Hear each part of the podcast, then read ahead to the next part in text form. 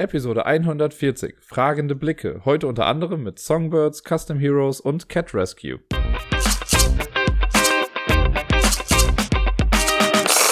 Moin moin und hallo, herzlich willkommen zur neuesten Ausgabe vom Ablagestapel. Ich bin der Dirk und ich berichte euch heute mal wieder so ein bisschen, wie meine letzte Woche spielerisch und auch sonst so war.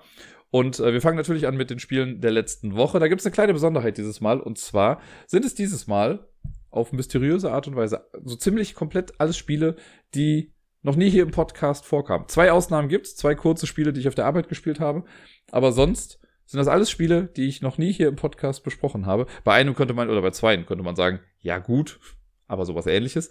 Richtig, aber sonst komplett Frischware. Ich freue mich sehr. Den Anfang macht ein äh, kleines feines Kartenspiel namens Songbirds oder auf Deutsch Singvögel, was nicht zu verwechseln ist mit Piepmatz oder Wingspan oder Flügelschlag oder wie sie alle heißen.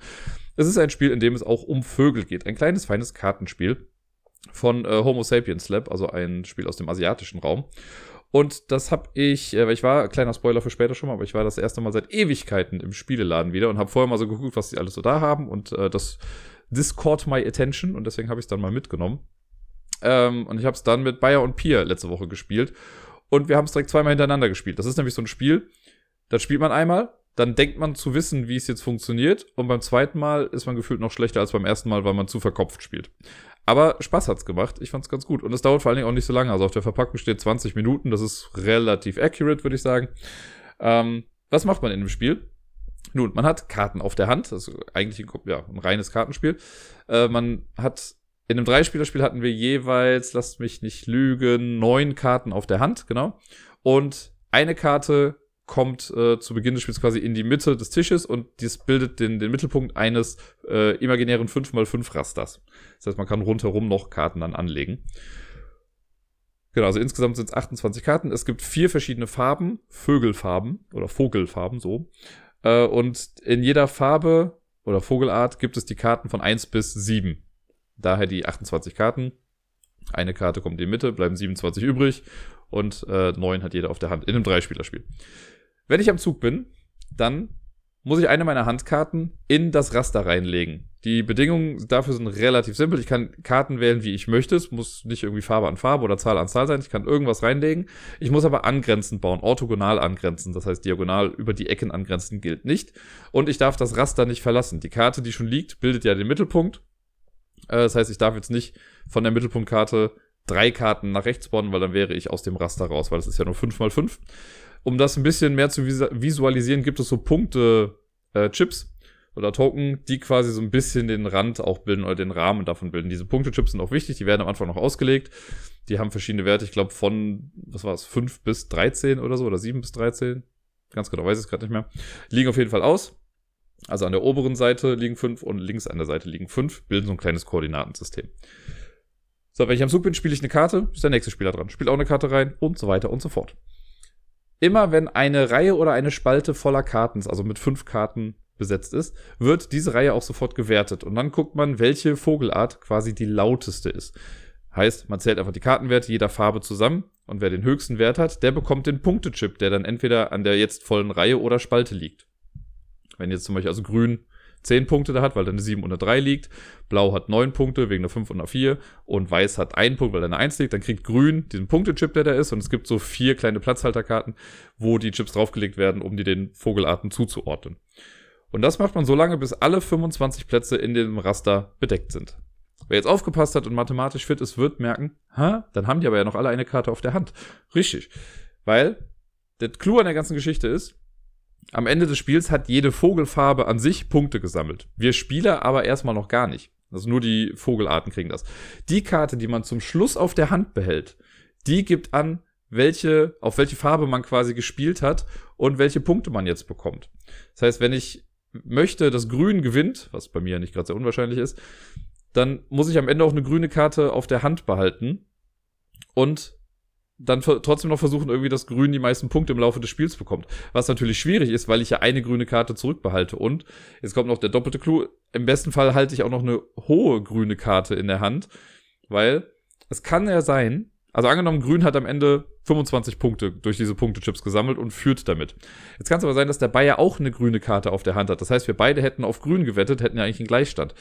Dann wird aber noch der Wert der letzten Karte, den man auf der Hand hält, die wird noch dazugerechnet. Oder der Wert wird noch dazugerechnet. Das heißt, wenn ich jetzt eine 6 habe und es sind 25 grüne Punkte da, ich habe eine 6 auf der Hand, hätte ich 31 Punkte. Wenn der Bayer aber die 7 auf der Hand hat, hat er gewonnen, weil er hat dann 32 Punkte. Und das ist ein sehr, sehr cleverer Mechanismus. Den finde ich echt sehr cool. Dieses, okay, ich spiele die Karten, ich will ja, dass eine Farbe gewinnt, muss deswegen eigentlich viel ins Raster reinspielen, aber eine Karte nicht und halt auch noch eine hohe Karte. Man kann natürlich, wenn ich jetzt sehe, die Zahlen, weiß ich nicht, äh, drei bis sieben von Grün sind schon im Raster und ich habe noch die eins und die zwei auf der Hand, dann kann ich auch die zwei spielen, in der Hoffnung, dass Grün dann gewinnt und kann auch mit der eins dann gewinnen, weil ich werde der Einzige sein, der die grünen Punkte dann am Ende bekommt. Aber das ist immer nicht so einfach. Das ist echt ein bisschen schwierig. Und man kann es im Spiel echt schwer abschätzen. Zumindest am Anfang ist das eher so ein, ja gut, ich spiele mal hier was, ich spiele mal da was. Dann kommt noch hinzu, dass die Punktechips am Rand, die ja den Vögeln zugewiesen werden, die haben ja auch noch verschiedene Werte. Und dann versucht man natürlich schon, okay, ich will ja, dass Grün jetzt den 13er Punkte-Chip bekommt, oder ich glaube, es gibt sogar einen 15er Punkte-Chip. Also muss ich da viel reinspielen. Wenn ich das aber mache, sehen die anderen ja auch schon wieder, dass ich das mache und werden wahrscheinlich versuchen, dann eher Grün im Laufe des Spiels weiter zu sabotieren. Und die Punkte den anderen Farben zuzuschustern. Da ist sehr, sehr viel Micromanagement irgendwie drin. Man muss immer gucken, okay, was spiele ich jetzt? Es kann ein bisschen thinky werden, also wenn man am Zug ist und dann muss man, hat man das Raster vor sich. Und selbst wenn es, also bei der letzten Entscheidung, wenn man dran ist und man hat eigentlich nur noch die Wahl zwischen zwei Plätzen oder halt zwischen den zwei Karten, die ich dann zum Schluss noch auf der Hand habe, selbst das kann was dauern. Ich weiß, in der zweiten Runde, die wir gespielt haben, war das für mich halt so Pest oder Cholera. Es war nur noch ein Spot frei, es war klar, dass da die Karte hin muss. Aber ich hatte halt noch eine grüne und eine blaue Karte auf der Hand. Und das war halt so eine blöde Situation, weil im Endeffekt, wenn ich die grüne Karte gespielt hätte, hätte grün gewonnen, aber ich hätte blau auf der Hand gehabt und hätte deswegen die Punkte nicht bekommen. Hätte ich blau gespielt, hätte blau gewonnen, aber ich habe die grüne Karte auf der Hand. Das war so ein kleines Dilemma, was man dann hat. Und dann ist das, hat man so eine leichte Kingmaking, äh, ja, einen gleichen Kingmaking-Einfluss, weil ich konnte dann bestimmen, wer von den anderen beiden gewinnt, glaube ich. So in etwa war es auf jeden Fall. Das kann da schon passieren. Fand ich jetzt aber nicht so tragisch. Da das so ein kurzes Spiel. Ich glaube, wenn es ein Spiel ist, was irgendwie zwei Stunden geht und am Ende kommt auf so eine Situation raus, wäre das ein bisschen frustrierender. Bei dem Kartenspiel kann man auch sagen, komm, wir spielen direkt nochmal. Äh, das Artwork ist ganz nett. Auf jeder Vogelkarte ist ein also ist die gleiche Vogelart drauf, aber in verschiedenen äh, Ausführungen.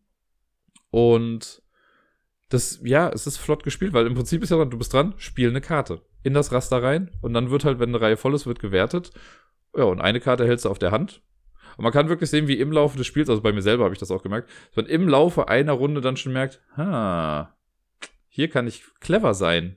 Und dann macht man, verdenkt man, man ist clever und man verliert total, in meinem Fall zumindest. Ich habe, glaube ich, die erste Runde gewonnen, die zweite habe ich dann verloren.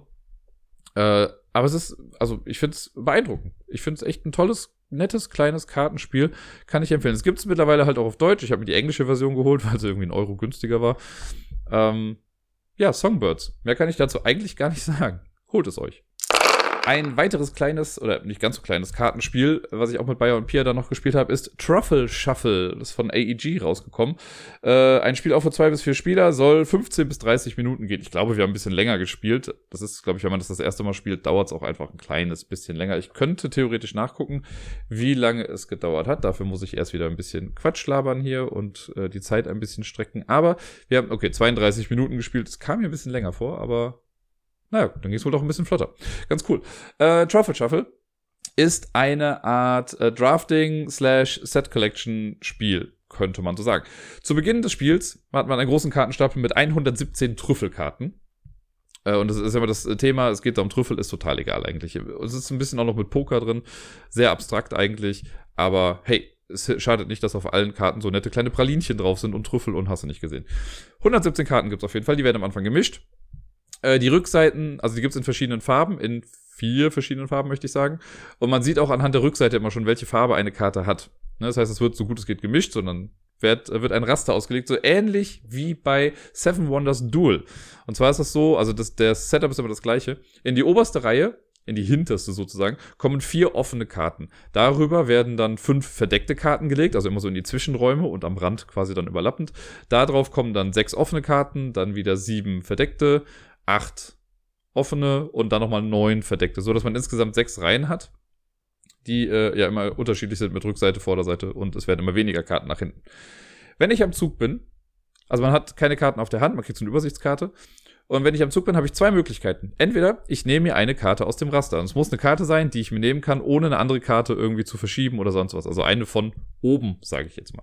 Das heißt, wenn ich der allererste Spieler bin, kann ich nur aus der Neuner-Reihe, die ja jetzt frei zugänglich ist, obendrauf, eine Karte nehmen, die irgendwo drin liegt. Und so nach und nach kommen ja Karten dann raus und dann wird auch mal eine hinterliegende Karte freigesetzt, die kann man sich dann auch nehmen.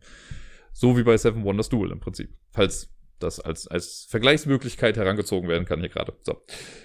Die Karten sammle ich erstmal auf der Hand und es gibt während einer Runde auch kein Handkartenlimit. Das heißt, ich kann sammeln, sammeln, sammeln. Alles ist super. Die zweite Möglichkeit, die ich in meinem Zug machen kann, ist, ich kann eine Aktionskarte spielen. Es gibt zwei Aktionskarten, die quasi auch als Zug gelten. Die eine ist die Take-Two-Karte. Die spiele ich und dann darf ich mir zwei Karten aus dem Raster nehmen. Oder, also von dieser Draftfläche. Oder es gibt die Skip-Karte. Wenn ich die spiele, dann setze ich aus. Dann mache ich diese Runde gar nichts, darf aber, wenn ich wieder am Zug bin, drei Karten aus dem Raster nehmen. Das sind im Prinzip die zwei Hauptaktionsmöglichkeiten, die ich in meinem Zug habe. Wofür sammle ich jetzt die ganzen Karten? Nun, ich kriege die auf meine Hand. Das sind übrigens, äh, wie gesagt, vier Farben, glaube ich, und immer die Werte von 1 bis 5 sind auf den Karten dann jeweils drauf. Wenn ich eine Karte genommen habe oder eine Aktionskarte gespielt habe oder sonst irgendwie was, dann darf ich danach ein Kartenset abgeben und dafür Geld kassieren. Und das geht so in die Poker-Richtung, ne? von jeder Farbe eins oder komplett alle die gleiche Farbe, müssen dann vier Karten sein. Ich kann eine kleine Straße aus vier Karten, also 1, 2, 3, 4 oder 2, 3, 4, 5, kann ich ablegen. Äh, ich kann eine große Straße ablegen, 1, 2, 3, 4, 5. Ich kann eine kleine Straße als Flush, also 1, 2, 3, 4 oder 2, 3, 4, 5 in einer Kartenfarbe oder eine große Straße Flush abgeben, 1, 2, 3, 4, 5 in einer Farbe. Ähm, was gab's noch? Genau, dann gibt's noch so Sets, die man abwerfen kann. Und das ist dann entweder eine Eins für einen Siegpunkt, zwei Zweier für zwei Siegpunkte, drei Dreier für drei Siegpunkte, vier Vierer für vier Siegpunkte und eventuell ahnt ihr es schon, fünf Fünfer für, richtig, 25, nein, für fünf Punkte äh, kann man dann weggeben. Oder man kann die äh, auch in als Flush abgeben. Das heißt, das Beste, was man machen kann, meine ich punktemäßig, ist fünf Fünfer abgeben in einer Farbe. Das sind dann nämlich 10 Siegpunkte, die man dafür bekommt. Ansonsten kann man auch zwei Zweier in einer Farbe abgeben, drei Dreier, vier Vierer, aber nicht ein Einer in einer Farbe, weil ein Einer ist immer eine Farbe. Ja, und das macht man dann. Die gibt man ab, man kriegt Geld dafür. Das ist natürlich nach einer Weile immer ein bisschen schwierig, weil man kriegt ja nicht immer die Karten, die man möchte, da viele Karten ja auch verdeckt sind. Es gibt in jeder Kartenfarbe aber eine bestimmte Aktionsfarbe, beziehungsweise eine bestimmte ja, andere Art. Also es, alle gelben Aktionskarten sind zum Beispiel immer die Take-Two-Karten. Alle, war, ich glaube, die türkisen Aktionskarten sind die Skip-Karten. Dann gibt's Aktionskarten, die lassen sich die Farbe ändern. Das heißt, ich spiele ein Set aus. Angenommen, ich habe eine zwei gelbe Dreier und eine türkise Drei. Dann kann ich noch eine Color Change Karte dazu spielen und kann aus der türkisen Drei auch eine gelbe Drei machen. Und dann habe ich ein 3x3 Set in einer Farbe und kriege dafür dann mehr Punkte. Es gibt ein Number Change das ist, glaube ich, die rosane Karte. Wenn ich die Karte spiele, darf ich die Nummer ändern von einer, äh, von einem, oder in einem Set von einer Karte. Ähm, dann gibt es Karten, die generell die gleiche Zahl sind wie was. Das gibt's, meine ich, in jeder Farbe. Das heißt, da ist einfach nur so ein Nummernsymbol drauf, quasi ein Hashtag. Und wenn ich die spiele, ist das irgendeine Zahl. Es gibt ein Gleichsymbol auf den Karten. Wenn ich die Karte spiele, kopiert die eine Karte aus meinem Set. Und man kann so Sachen auch verbinden. Das heißt, ich kann theoretisch äh, zwei gelbe Dreier und eine rote 5 spielen. Und wenn ich eine Color Change und eine Number Change Karte habe, kann ich aus der roten 5 eine gelbe 3 machen. Und das zählt dann so für das ganze Set. Und dann nehme ich mir, das sind so kleine Münzen, die es quasi gibt, also äh, Pappmünzen, die nehme ich mir dann. Pia ist übrigens aufgefallen, dass das so kleine Schokotaler sind. Das finde ich echt ganz süß. Äh, die nimmt man sich dann. Man muss immer mal wieder umtauschen. Das ist so ähnlich wie äh, mein kleiner Kritikpunkt, den ich auch bei die letztes Mal hatte, dass quasi zu wenig Münzen da sind, man ständig immer irgendwie umtauschen muss. Ist hier nicht ganz so schlimm gewesen wie bei Majesty, aber ich denke mir mal, komm Leute, das ist echt dicke Pappe, das möchte ich noch dazu sagen. Das ist schönes Material. Ich glaube aber, wenn es irgendwie einen Millimeter dünner gewesen wäre, hätte man einen zweiten Stanzbogen reinmachen können und äh, man hätte ein bisschen mehr Münzen gehabt. Aber ist ja auch egal. Funktioniert ja auch so. Äh, genau, man kriegt dann das Geld und man spielt eine Runde durch. Am Ende einer Runde, das heißt, wenn die letzte Karte genommen wurde, darf der Spieler noch ein Set abgeben. Dann endet das instantly und man muss dann eventuell Handkarten abwerfen. Denn in die Runde, in die nächste Runde darf man nur so viele Karten mit reinnehmen, wie Mitspieler mitspielen oder wie generell Spieler am Tisch sind. Wir waren jetzt zu dritt, das heißt, am Ende einer Runde musste ich auf drei Handkarten reduzieren. Das ist ein bisschen, das kommt so ein bisschen äh, Push-Your-Luck-Mechanismus durch, weil ich natürlich bei manchen Karten ja nicht weiß, was ich bekomme und dann denkt man sich so, ah, komm, nee, ich gebe das Set noch nicht ab, ich gebe es noch nicht ab. Und dann spielt aber vielleicht ein Spieler oder zwei Spieler hintereinander spielen so eine Take-Two-Karte, dass sie sich zwei Karten rausnehmen dürfen und auf einmal kommt man gar nicht mehr dran und man hat vielleicht zehn Karten auf der Hand und darf das Set nicht mehr abspielen. Also am besten ist es eigentlich immer so früh wie möglich die Sets rauszuhauen, ansonsten läuft man halt Gefahr, dass man es vielleicht gar nicht mehr schafft. Wenn die Runde vorbei ist, werden die Karten äh, ja abgeworfen und dann spielt man noch zwei Runden. Man macht quasi dreimal genau das gleiche. Man darf halt nur von Runde 1 zu Runde 2 und von 2 zu 3 jeweils höchstens so viele Karten mitnehmen, wie Spieler dran teilnehmen. Das Geld wird einfach behalten, was man in der Zeit gewonnen hat. Nach der dritten Runde sind alle 117 Karten dann im Spiel gewesen und man zählt, wer das meiste Geld hat und derjenige hat dann gewonnen. Sehr simpel. Ne? Karte nehmen, Sets sammeln, auf Pokerkombinationen irgendwie halt spielen und dafür dann Geld bekommen. Mehr ist es nicht, aber das macht's gut. Ich finde, ich mag diesen, diesen Mechanismus von diesem Seven Wonders Dual Draft, wo die Karten so ausliegen in so einer Pyramide und man sich immer nur die oberste Karte nehmen kann. Finde ich super. Ich kenne nicht viele Spiele, die das machen. Seven Wonders Duel wäre jetzt eins, Truffle Shuffle wäre noch eins. Ich glaube, jetzt müsste ich schon sehr hart überlegen, wo das noch so ist.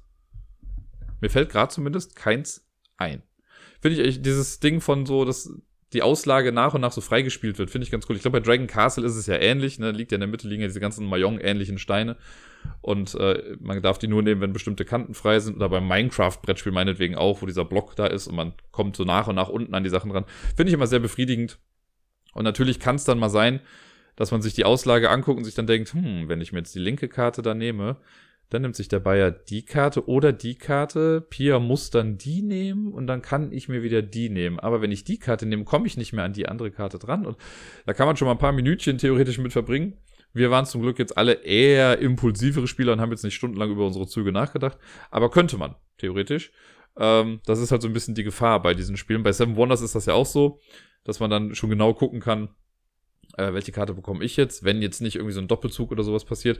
Und das finde ich aber ganz nett hier mit diesen zwei Aktionskarten, die Take-Two oder die Skip-Karte, die einen drei Karten ziehen lässt, weil das nochmal so ein bisschen die Dynamik insgesamt verändert. Und das hat mir sehr, sehr gut gefallen. Das Artwork ist zweckmäßig, ist jetzt nichts Besonderes. Die Farben, also es müssten eigentlich keine Trüffel irgendwie auf den Karten drauf sein. Es hätte auch gereicht, wenn da nur die Zahlen drauf sind. Aber es schadet auch nicht, dass es jetzt so aussieht, wie es drauf, wie es aussieht. Ich finde, es hat alles in allem, auch von der Verpackung her und von dem Kartendesign und allem, wirkt es für mich, und ich benutze das, glaube ich, gar nicht so häufig, weil das nicht so ein Wort in meinem Sprachgebrauch ist, aber es wirkt alles sehr elegant. Und dafür mag ich es sehr. Truffle Shuffle heißt das Spiel. Und noch ein Spiel, das ich mit Bayer und Pia gespielt habe und auch mit Gerda. Und das ist Custom Heroes. Ein Spiel, das es jetzt, glaube ich, schon was länger gibt. Ich meine, lass mich nicht lügen, zwei Jahre ungefähr, circa, plus minus. Na, ist ja egal. Auf jeden Fall ist es schon ein bisschen auf dem Markt. Und Custom Heroes ist auch von AEG das zweite Card-Crafting-Spiel. Das erste war Mystic Veil, was ich leider nie gespielt habe. Jetzt, wo ich Custom Heroes gespielt habe, würde ich es aber ganz gerne nochmal spielen. Und Custom Heroes hat mich schon immer irgendwie angelächelt, aber ich weiß nicht, ich habe immer dann doch nochmal einen Bogen drum gemacht und war mir nie so ganz sicher. Es ist ein Stichkartenspiel, könnte man sagen. Und ja, dafür braucht man halt in der Regel ja auch immer mindestens drei oder wenn nicht sogar vier Spieler, damit es richtig zündet. Und da wir hier bisher immer häufig zu zweit gespielt haben, ist das, äh, ja, war das nie so auf dem Radar. Man kann Custom Heroes wohl auch zu zweit spielen. Mit so einem kleinen, kleinen äh, Anpassungen.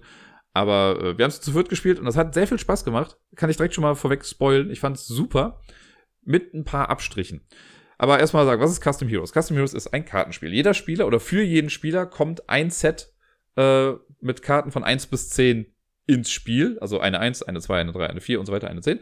Das heißt, wir haben es zu viert gespielt. Es gab 4 Zehner, 4 Neuner, 4 Achter und so weiter und so fort. 40 Karten. Die werden gemischt. Jeder Spieler kriegt 10 Karten. Und das Basisspiel ist so ein klassisches Ladder-Climbing-Spiel. Ich weiß nicht, hier im Rheinland. Ich bin mit dem Spiel aufgewachsen. Das sind jetzt wieder anstößige Begriffe. Früher hieß das Spiel bei uns leider halt einfach so. Bimbo beziehungsweise Arschloch. Falls ihr das, falls euch das ein Begriff ist. Das heißt, äh, wenn ich anfange, spiele ich zum Beispiel drei Einser. Wäre schon gut. Dann darf der nächste Spieler in Zugreihenfolge äh, das quasi überbieten. Das geht aber nur, wenn er auch drei Karten spielt, die im Wert entweder gleich hoch sind oder höher. Das geht jetzt natürlich erstmal nicht, weil es gibt nur vier Einser. Das heißt, er kann nicht auch drei Einser spielen. Das heißt, er könnte aber drei Zweier spielen. Ne, dann könnte Pier irgendwie drei Dreier spielen, dann kommt vielleicht drei Fünfer. Und irgendwann sage ich, oder sagt irgendein Spieler, nee, ich kann nicht, ich bin raus. Oder ich passe. Und wenn alle Spieler, bis auf den Spieler, der gerade das Set gespielt hat, gepasst haben, dann gewinnt er den Stich. Stiche gewinnen ist jetzt gar nicht so per se das Ziel der ganzen Aktion. Ziel ist es als erster, seine Handkarten loszuwerden. Wenn man einen Stich gewinnt, darf man aber wieder neu eröffnen. Deswegen ist es ganz wichtig, dass man hin und wieder dann auch mal Stiche gewinnt. So einfach, so gut. Wenn ich das Spiel gewinne, der Sieger kriegt irgendwie echt viele Siegpunkte. Fünf Stück waren das, glaube ich, in einem Vierspielerspiel. Äh, man kriegt noch so ein paar andere Sachen, da komme ich gleich nochmal zu. Und dann wird wieder alles neu gemischt. Man fängt wieder von vorne an. Und es geht so lange in dem Spiel, bis ein Spieler mindestens zehn Siegpunkte hat und dann noch ein Spiel gewinnt. Das heißt, es reicht nicht nur einfach die Siegpunkte zu haben, man muss mit den Siegpunkten auch nochmal gewinnen. Das finde ich ganz cool, ehrlich gesagt.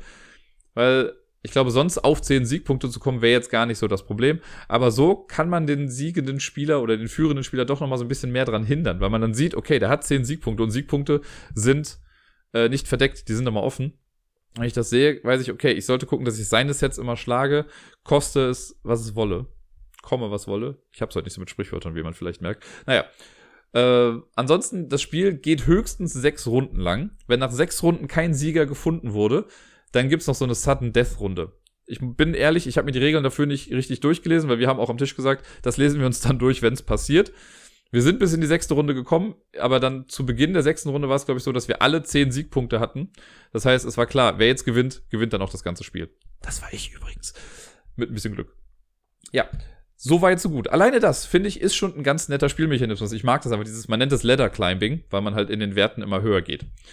Äh, es gibt hier noch die Besonderheit, wenn ich jetzt zum Beispiel am Anfang zwei Einser nur gespielt hätte und der Bayer links von mir spielt dann auch zwei Einser, was in dem Spiel total erlaubt ist, dann wird die nächste Person übersprungen. Das ist ein ganz cooler Mechanismus, das habe ich so noch nicht gehabt in dem Spiel. Wenn du die gleiche Anzahl und Zahl spielst, dann wird die nächste Person übersprungen. Das ist auch bei zwei Spielern so. Also ist, das wird dann erzwungenes Passen genannt. Wenn dann nur noch zwei Spieler im Spiel sind und ich spiele irgendwie zwei Neuner und äh, Gerda spielt auch zwei Neuner, dann werde ich übersprungen, beziehungsweise muss ich passen. Sie ist wieder dran. Das heißt, bis sie wieder dran war, haben alle gepasst und sie gewinnt automatisch das Set. Wenn man nur zu zweit spielt, gibt es diese Überspringen-Regel nicht. Das habe ich noch so am Rande mitgelesen. Aber naja, ich beschränke mich mal weiterhin aufs Vierspielerspiel. Soweit so gut. Das ist Custom Heroes. Warum heißt das jetzt Custom Heroes? War ja nicht viel Custom dabei. Wir haben einfach unsere Karten spielen, die runter. Gut ist. Das Besondere, und deswegen habe ich ja gesagt, das ist in diesem Card-Crafting-Mechanismus. Alle Karten, die wir zu Beginn haben, stecken schon, oder muss man, wenn man das Spiel neu kauft, in Kartenhüllen stecken. Und es gibt einen ganzen Haufen, 84 glaube ich sind so äh, Plastikkarten, die durchsichtig sind, wo nur so ein paar Informationen drauf sind. Das sind Aufwertungen, heißen die hier in dem Spiel.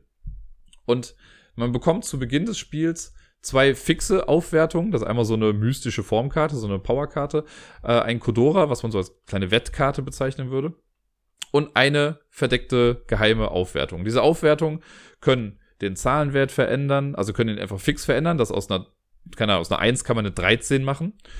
Oder es kommt ein Plus- oder Minuswert drauf. Das heißt, man kann wenn, das, wenn du schon eine 10 hast, dann hast du eine Karte, wo eine plus 7 drauf ist. Auf einmal ist das, Karte, ist das dann eine 17. Da können aber auch Minuswerte draufkommen. Das heißt, wenn du eine Karte hast, die eine 10 ist, kannst du auch eine minus 4 draufpacken. Auf einmal ist es eine 6.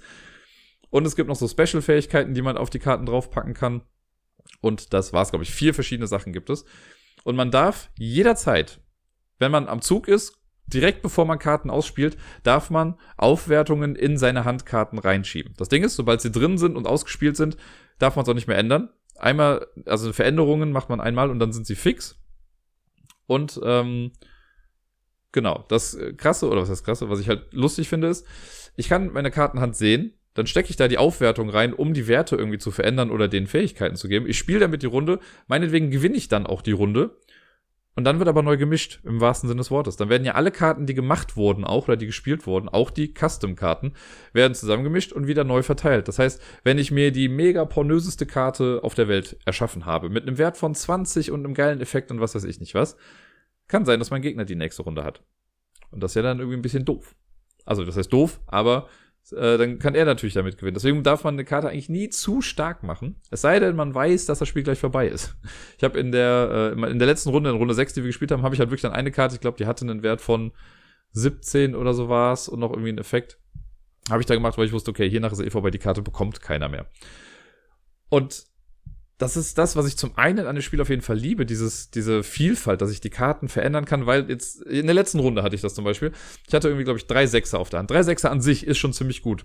Jetzt hatte ich aber auch noch eine Neun und habe der 9 eine minus 3 Aufwertung gegeben. Das heißt, aus der 9 wurde auf einmal eine 6. Diese, diese Minus- und Pluswerte sind auch immer da. Die kann man nicht optional wählen, sondern die sind dann einfach gegeben. Das heißt, 9 minus 3, 6 zählt als 6. Das heißt, ich hatte schon mal ein Vierer-Set aus 6. Dann hatte ich eine 4 und eine plus 2 Aufwertung. Das heißt, ich habe die plus 2 auf die 4 gesetzt, war auch eine 6. Und ich hatte noch generell eine Karte, die aus jeder Karte eine 6 macht. Das heißt, ich habe dann, glaube ich, aus einer, was war es, aus einer 10 habe ich eine 6 gemacht. So hatte ich dann 6 Sechser auf der Hand, was einfach mega gut ist. Dann habe ich noch irgendwie drei Neuner gehabt, glaube ich. Und noch eine andere, genau hier meine Megakarte. Das waren dann meine 10 Karten das ist so spaßig, damit rumzuspielen, wenn man diese Karten und dann die Aufwertung sieht, sieht, was man für Karten auf der Hand hat und dann überlegt, okay, ich kann das dahin spielen, ich kann das machen. Ich war so vom Typ Spieler, ich habe das auch immer zu Beginn einer Runde gemacht, um meine Kartenhand fix zu haben. Pierre hat später auch gesagt, so, warum habt ihr das denn gemacht? Warum habt ihr nicht einfach gewartet? Das kann man natürlich auch machen. Also sie hat dann immer gewartet, was die Leute ausspielen und immer wenn sie am Zug war, hat sie geguckt, ob sie dann mit den Aufwertungen und den Karten in ihrer Hand vielleicht noch irgendwie was reißen kann. Ähm, sind beides valide Ansätze auf jeden Fall für die ganze Geschichte. Ich fand es für mich halt einfacher, das am Anfang zu machen, für mich durchzuplanen und dann damit zu spielen. Weil ich glaube, sonst wäre ich noch ein bisschen mehr aus dem Spielfluss rausgekommen. Das ist auch so einer der Kritikpunkte, in Anführungszeichen, den ich habe. Der Spielfluss wird immer wieder unterbrochen, weil eben genau sowas ist. Und am Anfang, wenn die Karten verteilt werden, ist es erstmal ein, okay, Aufwertung, kann ich irgendwas machen? Dann ist bestimmt zwei, drei Minuten lang wenn nicht sogar länger, guckt sich jeder seine Karten an, sortiert, steckt Karten irgendwo rein, sortiert wieder neu um, ändert vielleicht nochmal kurz was. Ähm, das kann ein bisschen dauern. Wenn man dann die Runde anfängt und man dann Spieler, ich sage jetzt mal vom Typ Pia mit dabei hat, die immer erst wenn sie dran sind, nochmal gucken, ob sie was verändern können, wird das da auch nochmal ein bisschen unterbrochen. Also es gibt immer mal wieder so kleinen Spielflussunterbrechungen. Ich habe wirklich auch überlegt, ob mich das jetzt zu sehr stört oder ob ich es okay finde. Und ich finde es okay, weil das Spiel an sich war also es hat schon ein bisschen gedauert. Ich glaube, auf der Verpackung steht 45 Minuten oder so. Es ist gerade leider zu weit weg, um es genau zu sehen. 45 Minuten. Wir haben definitiv länger gespielt als 45 Minuten. Ich glaube, wir waren eine Stunde oder eine Stunde und 15 Minuten oder so dran. Äh, aber es wurde halt auch echt spannend und es hat eine ganze Menge Fun gebracht. Diese ganzen Aufwertungen, was ein bisschen schade ist, kann ich auch sagen, ich finde die grafische Gestaltung davon super. Also die ganzen, alle Einer haben die gleiche Person drauf, die Zweier auch, die Dreier auch und so weiter und so fort. Und diese Aufwertung, wenn ich jetzt zum Beispiel eine Plus 7 auf eine Karte spiele, dann hat es auf einmal eine Laserwaffe in der Hand, weil das ist ja so eine Plastikkarte, eine durchsichtige, aber da sind so kleine Aufdrucke drauf. Oder die Karten, die die Zahl direkt einfach verändern, also einfach per se aus einer 6 eine 13 machen, ohne Plus oder Minus, die haben so eine Aura. Und das ist immer unterschiedlich. Die 6er Aura waren zum Beispiel schwarze Katzen. Oder dann, wenn du die 13 hast, ist auf einmal so elektrische Blitze. Und so nach und nach sehen die Karten halt einfach ganz cool aus. Manchmal, wenn es eine Minus-Sache ist, haben sie auch einen Hotdog in der Hand, der zum Kämpfen jetzt ja nicht so geeignet ist. Das heißt, man hat am Ende schon eine ganze Menge Karten, die sehr cool aussehen. Ich habe da aber gar nicht so drauf geachtet, weil ich die Karten ja eh dann einfach nur auffächere und dann die Werte sehe. Kleiner Kritikpunkt meinerseits wieder, das übliche, Links, übliche Linkshänder-Thema. Ich musste sie andersrum aufdecken, als ich sonst gemacht habe, weil sonst hätte ich es nicht gesehen.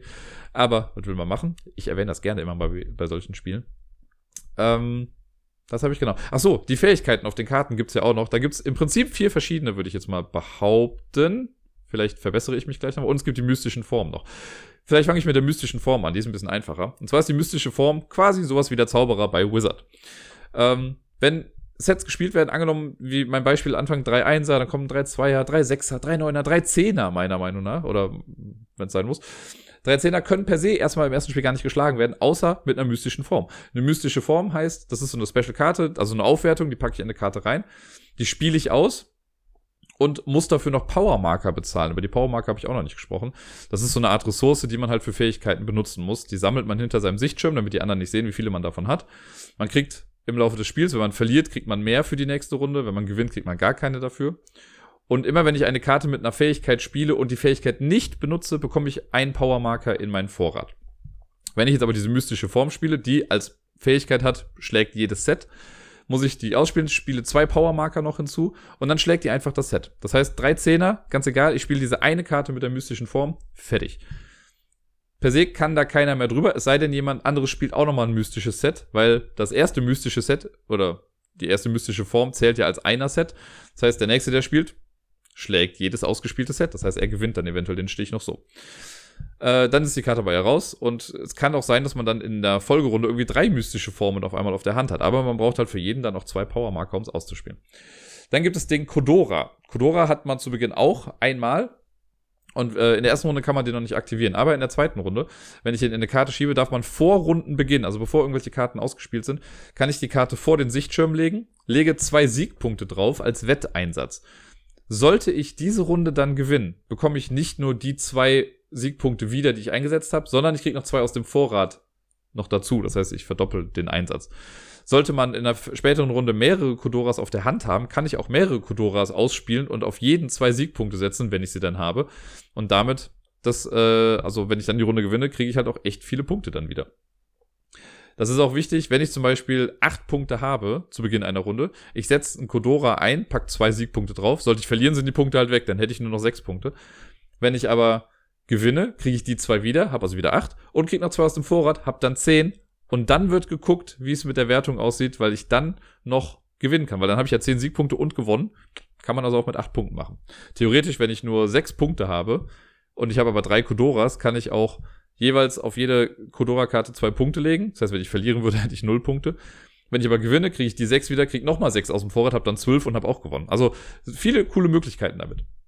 Die letzten Fähigkeiten sind relativ straightforward. Es gibt Joker-Karten. Das ist, glaube ich, der Stachel. Wenn man dann irgendwie eine äh, ein Powermarker spielt, dann zählt diese eine Karte dann nicht für ihren Wert, sondern ist einfach irgendein Joker. Es gibt Karten, die die Ausspielreihen, na nicht die Ausspielreihenfolge, die Wertigkeiten umdrehen. Das heißt, wenn man, man spielt eigentlich immer aufsteigend. Wenn ich aber diese Karte spiele, dann muss ich die erst noch aufsteigend quasi in ein Siegerset reinspielen. Ab dann, wenn ich den Effekt nutze, wird aber die Polarität umgekehrt und man spielt jetzt absteigend. Das heißt, ne, man kann irgendwie sagen 1, 3, 5, 7 und wenn auf der 7 aber dann diese umgekehrt Karte war, geht es dann von 7 auf 1 wieder runter wenn dann wieder so eine Karte kommt, geht's dann wieder nach oben. Also da kann man auch lustig mitspielen. Dann gibt's noch Spookies, hießen sie, glaube ich. Die, äh, wenn man die in ein Set spielt und gewinnt, also wenn die im Siegerset sind, dann kriegt man direkt schon einen Siegpunkt. Und es gibt, wie ist hier, Brandos oder so. Äh, wenn man die Fähigkeit aktiviert, dann zählt die Karte als Kopie von sich selbst. Das heißt, man spielt mit einer Karte eine aus und hat direkt zwei gespielt, was auch ganz nett ist. Und ich glaube, das waren alle Fähigkeiten, die es so gab. Das klingt jetzt alles sehr viel. Die Aufwertung, wenn man sie einmal verstanden hat, ist sehr eigentlich sehr eingängig. Es gibt äh, unten auf diesen Aufwertungen sind auch immer so farbige Kugeln. Es gibt vier verschiedene Farben, ne, die Standarddinger grün, blau, rot, gelb. Und jede Karte darf nur von jeder Farbe eine Aufwertung haben. Und das ist so gemacht, dass die blauen Aufwertungen zum Beispiel, das sind immer die, ich meine, das sind immer die äh, Minuspunkte also die Minusaufwertungen, die grünen sind immer die Plusaufwertungen, rot sind immer die Auren und die gelben Aufwertungen sind dann die Fähigkeiten. Und so ist halt gewährleistet, dass man nicht eine Fähigkeit mit einer Fähigkeit überschreibt oder so. Das ist ganz cool gemacht. Ähm, ja, es hat Spaß gemacht. Ich will es auf jeden Fall nochmal spielen. Mal gucken, wie es beim zweiten Durchgang dann so ist. Vielleicht auch mal zu zweit spielen, um zu gucken, wie das so funktioniert. Es macht auf jeden Fall Spaß. Also es hat schon was sehr Befriedigendes, seine Karten so zu verändern. Es ist im Prinzip eine Art ja, wie so ein Legacy-Spiel in klein, in kurz, so ein bisschen komprimierter, weil man ja die Karten wirklich dauerhaft für ein Spiel verändert. Man muss ja, wenn das Spiel vorbei ist, muss man halt die ganzen Sachen wieder dann da rausholen. Aber ansonsten sind die Änderungen ja wirklich permanent und das muss man sich stellenweise dann doch schon ganz gut überlegen. Und man ärgert sich natürlich, wenn man irgendwie eine Karte total aufmotzt und die einen dann selber in den Hintern beißt. Spaßig. Ich kann es nicht anders sagen. Es hat Spaß gemacht. Wie gesagt, Spielflussunterbrechungen, muss man ein bisschen mit leben. Und die grafische Gestaltung ist im Prinzip dann irgendwann egal. Es ist lustig, das dann kurz zu sehen, aber im laufenden Spiel ist es dann auch wieder egal. Und äh, ja, tolle Sache. Ich bin mal gespannt, was da noch alles mitkommt. Ich habe jetzt irgendwie nicht mehr so viel gehört. Das Mystic Veil, das würde ich jetzt mal ganz gerne spielen. Das ist ja so eine Art, ich glaube, wenn mich nicht alles täuscht, Deckbuilding-Mechanismus dann eher mit diesen Cardcrafting-Sachen. Das würde ich mal gerne testen, gucken, was davon jetzt besser ist, wo das besser funktioniert. Hier finde ich es halt echt ganz cool in Custom Heroes. Und ich meine, ich habe aber seitdem nicht mehr was von diesem Cardcrafting gehört. Korrigiert mich, wenn ich falsch liege. Es gibt so Spiele im Leben, die sehe ich, laufe dran vorbei und denke mir, nee. Und dann laufe ich nochmal dran vorbei und denke mir, nee, wirklich nicht. Und irgendwann beim dritten Mal nehme ich die Box mal in die Hand und denke mir, okay, komm, ich lese mal durch. Und dann denke ich mir, nee, nee, auf gar keinen Fall. Und dann kaufe ich's. So wie bei Cat Rescue, äh, die Katzenrettung. Das habe ich äh, im Spieleladen in dem ich dann war, stand das bei den Neuigkeiten. Und ich, das ist eine kleine, feine Box, ungefähr so groß wie, falls ihr es kennt, von Friedemann Friese hier die Fast-Forward-Teile, ne? So eine kleine viereckige Schachtel. Es ist eigentlich voll nicht mein Grafikstil, weil da halt so süße kleine Kätzchen drauf sind. Ich bin übrigens auch eine Hundeperson und keine Katzenperson. Äh, habe aber dann gesehen, okay, kooperatives Spiel, The Cooperative Game of Saving Cats. äh, bei Tatevu. Und für eins bis fünf Spieler für 15 Minuten. Ne? Und hinten drauf steht auch, ja, arbeitet zusammen, um Katzen zu retten, äh, damit die adoptiert werden und also gedöns. Also irgendwie, ich weiß nicht, so Diabetes süß schon fast, ne? Ich habe es aber mitgenommen, weil ich dachte, im schlimmsten Fall, entweder wenn es jetzt wirklich zu kindisch ist, irgendwie nehme ich es mit auf die Arbeit, dann können die Kids damit spielen. Wenn es cool ist, habe ich ein cooles Spiel, ansonsten verlose ich es vielleicht im Podcast. Ich werde es nicht verlosen, ich werde es behalten, weil ich finde dieses Spiel so verdammt gut. Und es ist, ah, ich dachte erst so, ich darf es eigentlich keinem sagen oder nicht zeigen, weil das einfach so meh aussieht aber es ist wirklich ein gutes Spiel. Und dann kann ich auch über die Grafik dann doch noch mal ein bisschen hinwegsehen. Es ist auch nicht grottenschlecht. Ich meine, es sind kleine süße Kätzchen drauf. Das ist jetzt auch nicht verkehrt. Aber, keine Ahnung, es könnte theoretisch auch irgendwas anderes sein, aber das Thema passt einigermaßen thematisch, könnte man sagen. Was machen wir denn in Cat Rescue? Wir rescuen Cats. Wir retten Katzen oder wollen sie beziehungsweise von der Straße adoptieren und äh, in Häuser bringen, in denen sie gut unterkommen. Das ist so die Grundstory. Runtergebrochen ist es ein ganz simples Puzzlespiel, aber ein Puzzlespiel, das süchtig macht ich meine, das gibt's jetzt äh, demnächst zumindest auch irgendwann als App, falls es das nicht schon als App gibt. Ich habe da nochmal so ein ominöses Video gesehen, aber dann die App dazu nicht wirklich gefunden. Und das ist so ein Spiel, wo ich sage, dass, da könnte man sich vorstellen, dass sie eigentlich eine App draus machen wollten und dann gesagt haben, ach nee, komm, wir machen ein Kartenspiel raus. Das eignet sich so gut auf jeden Fall für eine App, um das auf dem Handy schnell mal eben zu spielen. Wir haben ein 4x4 Raster. Und das, das Spielfeld ist hier so ein kleines Tüchlein, wie so eine Art Handtuch. Sehr weich, sehr fluschig, sehr türkis wird hingelegt, da ist das 4x4 Raster drauf. Dann haben wir einen Kartenstapel mit Katzen. Da sind 33 äh, streunende Katzen drin. Die werden gemischt. Die Katzen gibt es in, schlag mich tot, vier oder fünf verschiedenen Farben. Meine ich, wenn nicht sogar sechs. Äh, und es gibt irgendwie ein paar Joker. Ich glaube, drei Joker-Katzen gibt es, die halt jede Farbe sein können. Werden alle gemischt, dann werden in die Mitte des Rasters, in die vier Felder in der Mitte, werden Karten äh, aufgedeckt und reingelegt. Jeder Spieler bekommt zwei Karten äh, offen vor sich hin. Das ist dann quasi sein Foster Home. Und dann gibt es ein so ein Token, das Delivery Token. Das kommt zu Beginn auf die Katze, die dann unten rechts äh, gelegt wurde. Und auf diesem Delivery Token ist ein Pfeil, der muss dann nach links zeigen. Mit der Street Side Up. Es gibt die Street Side und die Foster Side. Es kommt dann mit der Straßenseite quasi nach oben, wird dann so nach links draufgelegt, dass es auf der Katze drauf ist. Wenn ich jetzt am Zug bin, muss ich eine Katze ins Spiel bringen. Das kann ich entweder machen, indem ich eine verdeckte Katze vom Stapel ziehe. Das ist dann das Straßendeck quasi. Das heißt, ich ziehe eine Karte und muss die irgendwie ins Spiel bringen. Oder ich nehme eine Karte aus meiner Auslage, aus meinem Foster Home. Die Beschränkung ist da, wenn ich eine Karte aus meinem Foster Home nehme, muss die nächste Karte vom Street Deck kommen. Dieses Delivery Token hat zwei Seiten, habe ich ja schon gesagt, einmal Street Side, einmal Foster Side und man zeigt immer das an, was man zuletzt genommen hat. Wenn das, wenn die Street Side oben ist, steht auf dem Token auch drauf, die nächste Karte muss vom Street Deck kommen oder vom Foster Deck oder von der, von der Foster Home Seite. Wenn die Foster Home Seite oben ist, steht da, die nächste Karte muss vom Street Deck kommen. So weiß man eigentlich immer, was, was jetzt gleich gespielt werden muss.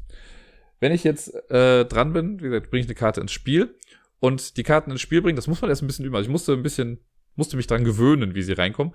Ich suche mir einen Platz, der angrenzend zu einer schon in dem Raster liegenden Katze ist. Und dann lege ich die daneben an und schiebe sie in Richtung der angrenzenden Katze, schiebe ich alle Karten ein Feld weiter. Ich hoffe, ihr könnt das einigermaßen nachvollziehen. Das heißt, wenn ich jetzt, wir haben ja die vier Karten in der Mitte und ich lege jetzt an die oben links auf die linke Seite lege ich eine Katze neu dazu. Und dann muss ich diese Reihe, die ja jetzt aus drei Katzen besteht, muss ich alle um ein Feld nach rechts verschieben. Ich hoffe, das ist klar. Dann kommt auf die neue Katze, die ich reingebracht habe, kommt dann dieses Delivery Token und die Pfeilrichtung zeigt dann in die Pfeilrichtung, in die ich gerade die Katzen geschoben habe. Eine Begrenzung ist nämlich auch folgendes, man darf nicht nochmal oder man darf nicht in die Richtung schieben, in die der Pfeil gerade zeigt. Und man darf nicht so die Katze anlegen, dass die Katze, die gerade unter dem Delivery Token liegt, verschiebt äh, verschiebt, verschoben werden müsste. Wow, Deutsch. Das heißt, das sind, glaube ich, so die einzigen zwei Beschränkungen. Wobei, da muss ich auch sagen, in den Regeln war das leider für mich nicht ganz klar und in den Videos, die ich mir dazu angeguckt habe, auch nicht hundertprozentig, weil in, den, in der Anleitung sieht das immer so aus, als würde dieses Delivery Token zwei Plätze einnehmen. Nämlich das, auf dem die Katze liegt und das dahinter, was ja dann immer frei ist quasi, weil man schiebt das ja so da weg in den Regeln ist nicht hundertprozentig klar, oder ich bin zu blöd, es zu finden, ob man denn das Feld, das frei hinter der Katze ist, auch noch mitbenutzen kann, um später da Sachen lang zu schieben. Weil in den Regeln steht immer nur das Feld, auf dem das Delivery Token ist und nicht die Felder, auf dem Delivery, die Delivery Token sind oder das Delivery Token ist. Ähm, ich habe es bei Tom Wessel, der hat das auch mal gespielt und der hat das so gemacht wie ich. Ich lege das Token halt immer passend auf die Katze drauf, sodass das Feld dahinter frei ist. Anders würde es für mich auch wenig Sinn ergeben, wenn ich ganz ehrlich bin. Aber gut, äh, steinigt mich, wenn ich falsch spiele, sagt es mir, dann werde ich es demnächst richtig spielen. Aber so ist es auch schon challenging genug. So, warum macht man das? Warum bringt man Katzen irgendwie rein? Man möchte die zur Adoption freigeben. Und immer wenn man nach der Bewegung, also wenn die Katze gelegt wurde und verschoben wurde, wenn dann drei oder vier Katzen nebeneinander sind in einer äh, horizontalen oder vertikalen Linie, dann werden die jeweils mittleren Katzen davon umgedreht. Das heißt, wenn ich drei Katzen, drei grüne Katzen in einer Reihe habe, wird die mittlere Karte umgedreht. Habe ich vier in einer Reihe, werden die mittleren beiden umgedreht. Joker-Karten zählen natürlich dann für jede, oder Joker-Katzen zählen dann für jede Kartenart. Das heißt, wenn jetzt grün Joker grün ist, wird der Joker umgedreht. Wenn ich Joker grün Joker habe, wird äh, die grüne Karte in der Mitte umgedreht. Wenn ich Joker grün grün habe, wird auch die grüne Karte in der Mitte äh, umgedreht, weil das ja auch passt. Warum dreht man jetzt Karten um? Karten, die umgedreht sind, oder Katzen, die umgedreht sind, sind zur Adoption freigegeben. Die müssen nur noch aus dem Shelter raus. Und die müssen wirklich dann rausgepusht werden. Das heißt, wenn ich eine umgedrehte Karte aus dem Raster rausschiebe, dann krieg ich, äh, dann kommt die Karte quasi in die Schachtel zurück und das ist ganz süß gemacht, wenn man die Schachtel äh, aufklappt und den Deckel da so, ja, soll ich sagen, hochkant dran stellt, dann äh, hat man so eine kleine Häuserfront und innen drin sieht man dann das Haus quasi und dann kann man die Katzen halt in ihr Forever Home, da wo sie dann adoptiert wurden und glücklich werden, kann man sie dann reingeben. Sollten mehrere Karten angrenzend umgedreht sein, also ich schiebe eine Reihe raus, dann ist eine Karte umgedreht schon aus dem Raster raus, aber die daneben ist vielleicht auch umgedreht und da sind vielleicht auch noch zwei, drei umgedreht dran, dann werden die alle zusammen rausgenommen. Und dann macht man immer so lange weiter, bis entweder das Kartendeck leer ist. Wenn das Deck leer ist, ist das Spiel vorbei. Oder das Spiel ist vorbei, wenn ich gezwungen bin oder wenn ich äh, am Ende meines Zuges drei Karten in meine, oder äh, wenn irgendein Spieler drei Karten in seinem Foster Home hat. Ich habe es bisher nur solo gespielt, deswegen rede ich jetzt immer von mir. Wenn ich eine dritte Karte in meinem Foster Home habe, ist auch vorbei. Wie bekomme ich Karten in mein Foster Home? Wenn eine Katze rausgeschoben wird aus dem Raster, die nicht fertig für die Adoption war, dann nehme ich die quasi erstmal bei mir auf. Deswegen muss man immer gucken, wie, wann man die eigene Karten aus dem Foster Home vielleicht mal ins Spiel bringt. Das ist zu Beginn ganz okay, weil dann ist noch nicht viel los. Dann habe ich vielleicht mal für vier, fünf Runden gar keine Katze bei mir. Aber irgendwann fängt es an, dann wird das Raster immer voller. Und dann schiebe ich auch mal Katzen raus, die nicht fertig sind. Und dann kommen die wieder zu mir. Und da muss man dann aufpassen, dass man die wieder ins Spiel bringt, damit man nicht zu viele Karten bei sich dann liegen hat. Äh, ja, also das Spiel ist vorbei, wenn das Deck leer ist oder wenn ich drei Karten bei mir habe in meinem Foster Home. Und dann werden einfach nur Punkte gezählt. Das ist halt so, ist jetzt okay, ne, dass man so ein bisschen auf Highscore-Jagd gibt. Es gibt nicht so das Ziel, so rette 20 Katzen oder sowas, sondern einfach, du zählst am Ende für jede Katze, die in dem Forever Home ist, also die du wirklich rausgebracht hast, kriegst du zwei Punkte. Und jede Karte, die dann noch umgedreht im Raster liegt, also die quasi bereit für die Adoption wäre, kriegst du nochmal einen Punkt. Das rechnest du zusammen und dann hast du die Punktzahl für dich. Äh, es gibt da so eine Tabelle, ich glaube, alles bis 10 ist sowas wie, ja, du bist wahrscheinlich eher ein Hundemensch. Und dann von 10 bis 20, 20 bis 30, 30 bis 40 und so weiter und so fort. Ich mein bestes Ergebnis war jetzt bisher 36. Und das war auch die Runde meines Lebens. Da hat aber auch so viel funktioniert. Das ist natürlich ein bisschen mit Kartenglück versehen. Man weiß ja nicht genau, welche Karten jetzt irgendwie rauskommen, gerade aus dem Street Deck, ne, weil das immer verdeckte Karten sind. Äh, aber es ist schon sehr befriedigend, wenn man irgendwie so eine, eine adoptierte Katze oder zur Adoption freigegebene Katze rausschiebt und dann hängen aber noch irgendwie drei, vier Katzen dran und man macht das ganze Board wieder ein bisschen leerer und hat wieder Platz, um Foster Home Karten reinzuschieben ich habe ja schon gesagt, das Spiel hat's mir echt angetan. Ne? Ich hätte das nicht gedacht, wirklich nicht. Ich dachte, das ist ein Spiel gut. Ich spiele es jetzt mal und dann bin ich damit durch. Ich habe es jetzt seit Donnerstag oder Freitag habe ich mir geholt und habe es jetzt seitdem vier, fünf Mal, glaube ich, gespielt. Es geht halt auch wirklich flott. Also 15 Minuten im Solo-Modus ist schon zu viel, würde ich sagen. 10 Minuten, dann ist man damit fertig. Ähm, kleine Packung, klar, man braucht dann ein bisschen Platz, wenn man es irgendwie spielen will, aber trotzdem hat das so einen kleinen Footprint ich mag das total. Es gibt sogar noch eine kleine, kleine Erweiterung ist vielleicht das falsche Wort, aber man kann auch in Advanced Mode spielen. Da gibt's so fünf Power-Marker. Äh, da habe ich die Regel nur kurz überflogen. Die kann man irgendwie ins Spiel bringen, dann kommen die Aufkatzen drauf. Und wenn die dann adoptiert werden, hat man irgendwie diesen Special Effekt dann irgendwie einmal. Und das sind dann Sachen wie tauscht zwei Karten aus oder macht dies und macht jenes. Ähm, um nochmal so ein bisschen mehr zu manipulieren. Aber Leute, ich sag's euch, Cat Rescue. Das ist, das, man würde es, glaube ich, unterschätzen. Wenn ich es nicht gewusst hätte, wenn ich das gar nicht erst gelesen hätte, sondern nur das Cover gesehen hätte, hätte ich gedacht, ja, okay, ist ein Kartenspiel für Kinder. Ein Katzenspiel für Kinder. Und dann halt gesehen, okay, kooperativ, hm, kann man ja nochmal gucken. Ich bin froh, dass ich nicht den Fehler gemacht habe und es wirklich einfach hab liegen lassen. Weil es ist, jetzt habe ich schon mehrmals gesagt, es ist ein tolles Spiel, mir macht Spaß, es ist süchtig machen. So ein perfektes App-Spiel, das erinnert so ein kleines bisschen, keine Ahnung, vielleicht an Candy Crush und also Gedöns, wo man halt Sachen im Prinzip nur farblich irgendwie aneinander legt Aber in mir löst das was aus. Ich mag das total gerne. Und deswegen äh, bin ich froh, dass ich jetzt in Zukunft auch viele, viele Katzen noch retten darf. Jetzt kommen wir zu den beiden Spielen, die ich schon mal im Podcast hatte. Beziehungsweise ich habe gerade festgestellt, das äh, Spiel, was ich jetzt sage, Clouds heißt das, also Wolken, darüber habe ich noch gar nicht gesprochen, obwohl ich es schon vor zwei, drei Wochen mal gespielt habe mit den Kindern, aber ich habe es wahrscheinlich einfach in meiner Aufzählung hier vergessen. Zumindest steht es hier nicht in, dem, in meinem kleinen schlauen Büchlein. Naja, Clouds von Blue Orange Games ist eine Art Memory-Spiel, na, noch nicht mal Memory-Spiel. Es ist ein ganz schnelles Spiel mit Plättchen, die aussehen wie Memory-Plättchen, könnte man jetzt sagen, also kleine viereckige Plättchen. Äh, es gibt, glaube ich, 30 Stück davon. Und es gibt zwei verschiedene Spielmodi, entweder im kooperativen Modus oder einen Modus gegeneinander. Der kooperative Modus, der macht mir ganz, also was heißt ganz, der macht mir relativ viel Spaß mit den Kids, weil er dauert nur zwei Minuten. Man muss einen Timer stellen von zwei Minuten. Alle Karten werden offen verteilt auf dem Platz, dann startet man die Zeit und dann geht's los. Das Besondere bei Clouds ist nämlich, es gibt immer zwei Paare, also zwei Kartenplättchen, die zusammenpassen. Und die bilden dann zusammen eine Wolkenkonstellation, die dann aussieht wie etwas Bestimmtes. Also es gibt dann Wolken, die aussehen wie eine Gitarre, es gibt Wolken, die aussehen wie ein Einhorn, Wolken, die aussehen wie ein Herz oder wie eine Lok oder wie ein Eisbär. Ne, so dieses basiert halt darauf, ja, wenn man in die Wolken guckt und man entdeckt irgendwelche Formen drin. Hier ist es jetzt On-the-Nose-Formen, das heißt, man sieht sofort, was es sein soll. In den meisten Fällen. Vielleicht gibt es zwei, drei Karten, wo es vielleicht nicht ganz so eindeutig ist, aber man sieht es auf jeden Fall. Und in dem kooperativen Modus, egal wie viele Leute mitspielen, man startet die Zeit, zwei Minuten, und dann gilt es einfach innerhalb dieser zwei Minuten es zu schaffen, alle Wolkenkonstellationen, also alle 15 Paare zu finden. Ich sag mal, easy peasy. Also ich habe einmal mit Kindern gespielt, vor zwei, drei Wochen war es. Da hatten wir ein bisschen Probleme. Das waren jetzt aber auch Kinder, die absolut nicht so spieleaffin sind und die waren nicht so ganz bei der Sache. Deswegen hat das dann nicht geklappt. Ich habe es jetzt am Freitag dann mit Kindern gespielt. Die waren so auf Zack. Wir hatten, glaube ich, nach 45 Sekunden alle Teile zusammen. Das war also nicht mehr so die Herausforderung. Der kompetitive, kompetitive Modus, der Modus gegeneinander, der ist ein kleines bisschen anspruchsvoller, möchte ich vielleicht sagen. Die Karten werden, oder diese Teile werden auch wieder offen hingelegt. Und es gibt so ein Kartendeck, auf denen die jeweiligen Formen drauf sind. Entweder die Wolkenseite oder, etwas schwerer, die richtige Seite. Das heißt, man sieht eine richtige Dampflok und muss das dann erstmal in Wolkenform übersetzen. Und äh, also es hat trotzdem immer noch in etwa die gleiche Form. Da wird dann eine Karte aufgedeckt und dann suchen alle schnellstmöglich nach den beiden Teilen, die dazugehören. Wer es gefunden hat, sagt, was gesucht wurde und äh, hält dann quasi die Hände auf die beiden Sachen drauf. Und dann baut man das zusammen, kriegt das dann als Punkt und so weiter und so fort. Wer zuerst oder wer am Ende des Kartenstapels die meisten Paare dann hat, der hat dann gewonnen. Das ist Clouds. Mehr ist es nicht. Es ist ein netter Zeitvertreib. Wie gesagt, der, Ko der kooperative Modus ist in zwei Minuten durch. Da kann man also auch mal zwei, drei Runden spielen. Ich habe schon überlegt, ob ich den Kindern nicht mal so sage, so, wenn ihr besonders krass seid, dann schafft ihr es jetzt in 30 Sekunden.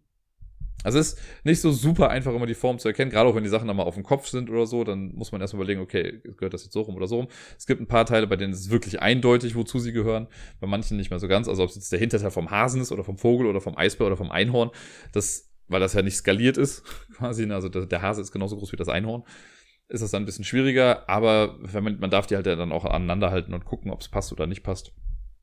Für wirklich, wirklich zwischendurch als Absacker für die Kids oder ich habe ja oft das Ding auf der Arbeit, dass die Kinder fünf Minuten bevor sie gehen sagen, können wir noch was spielen?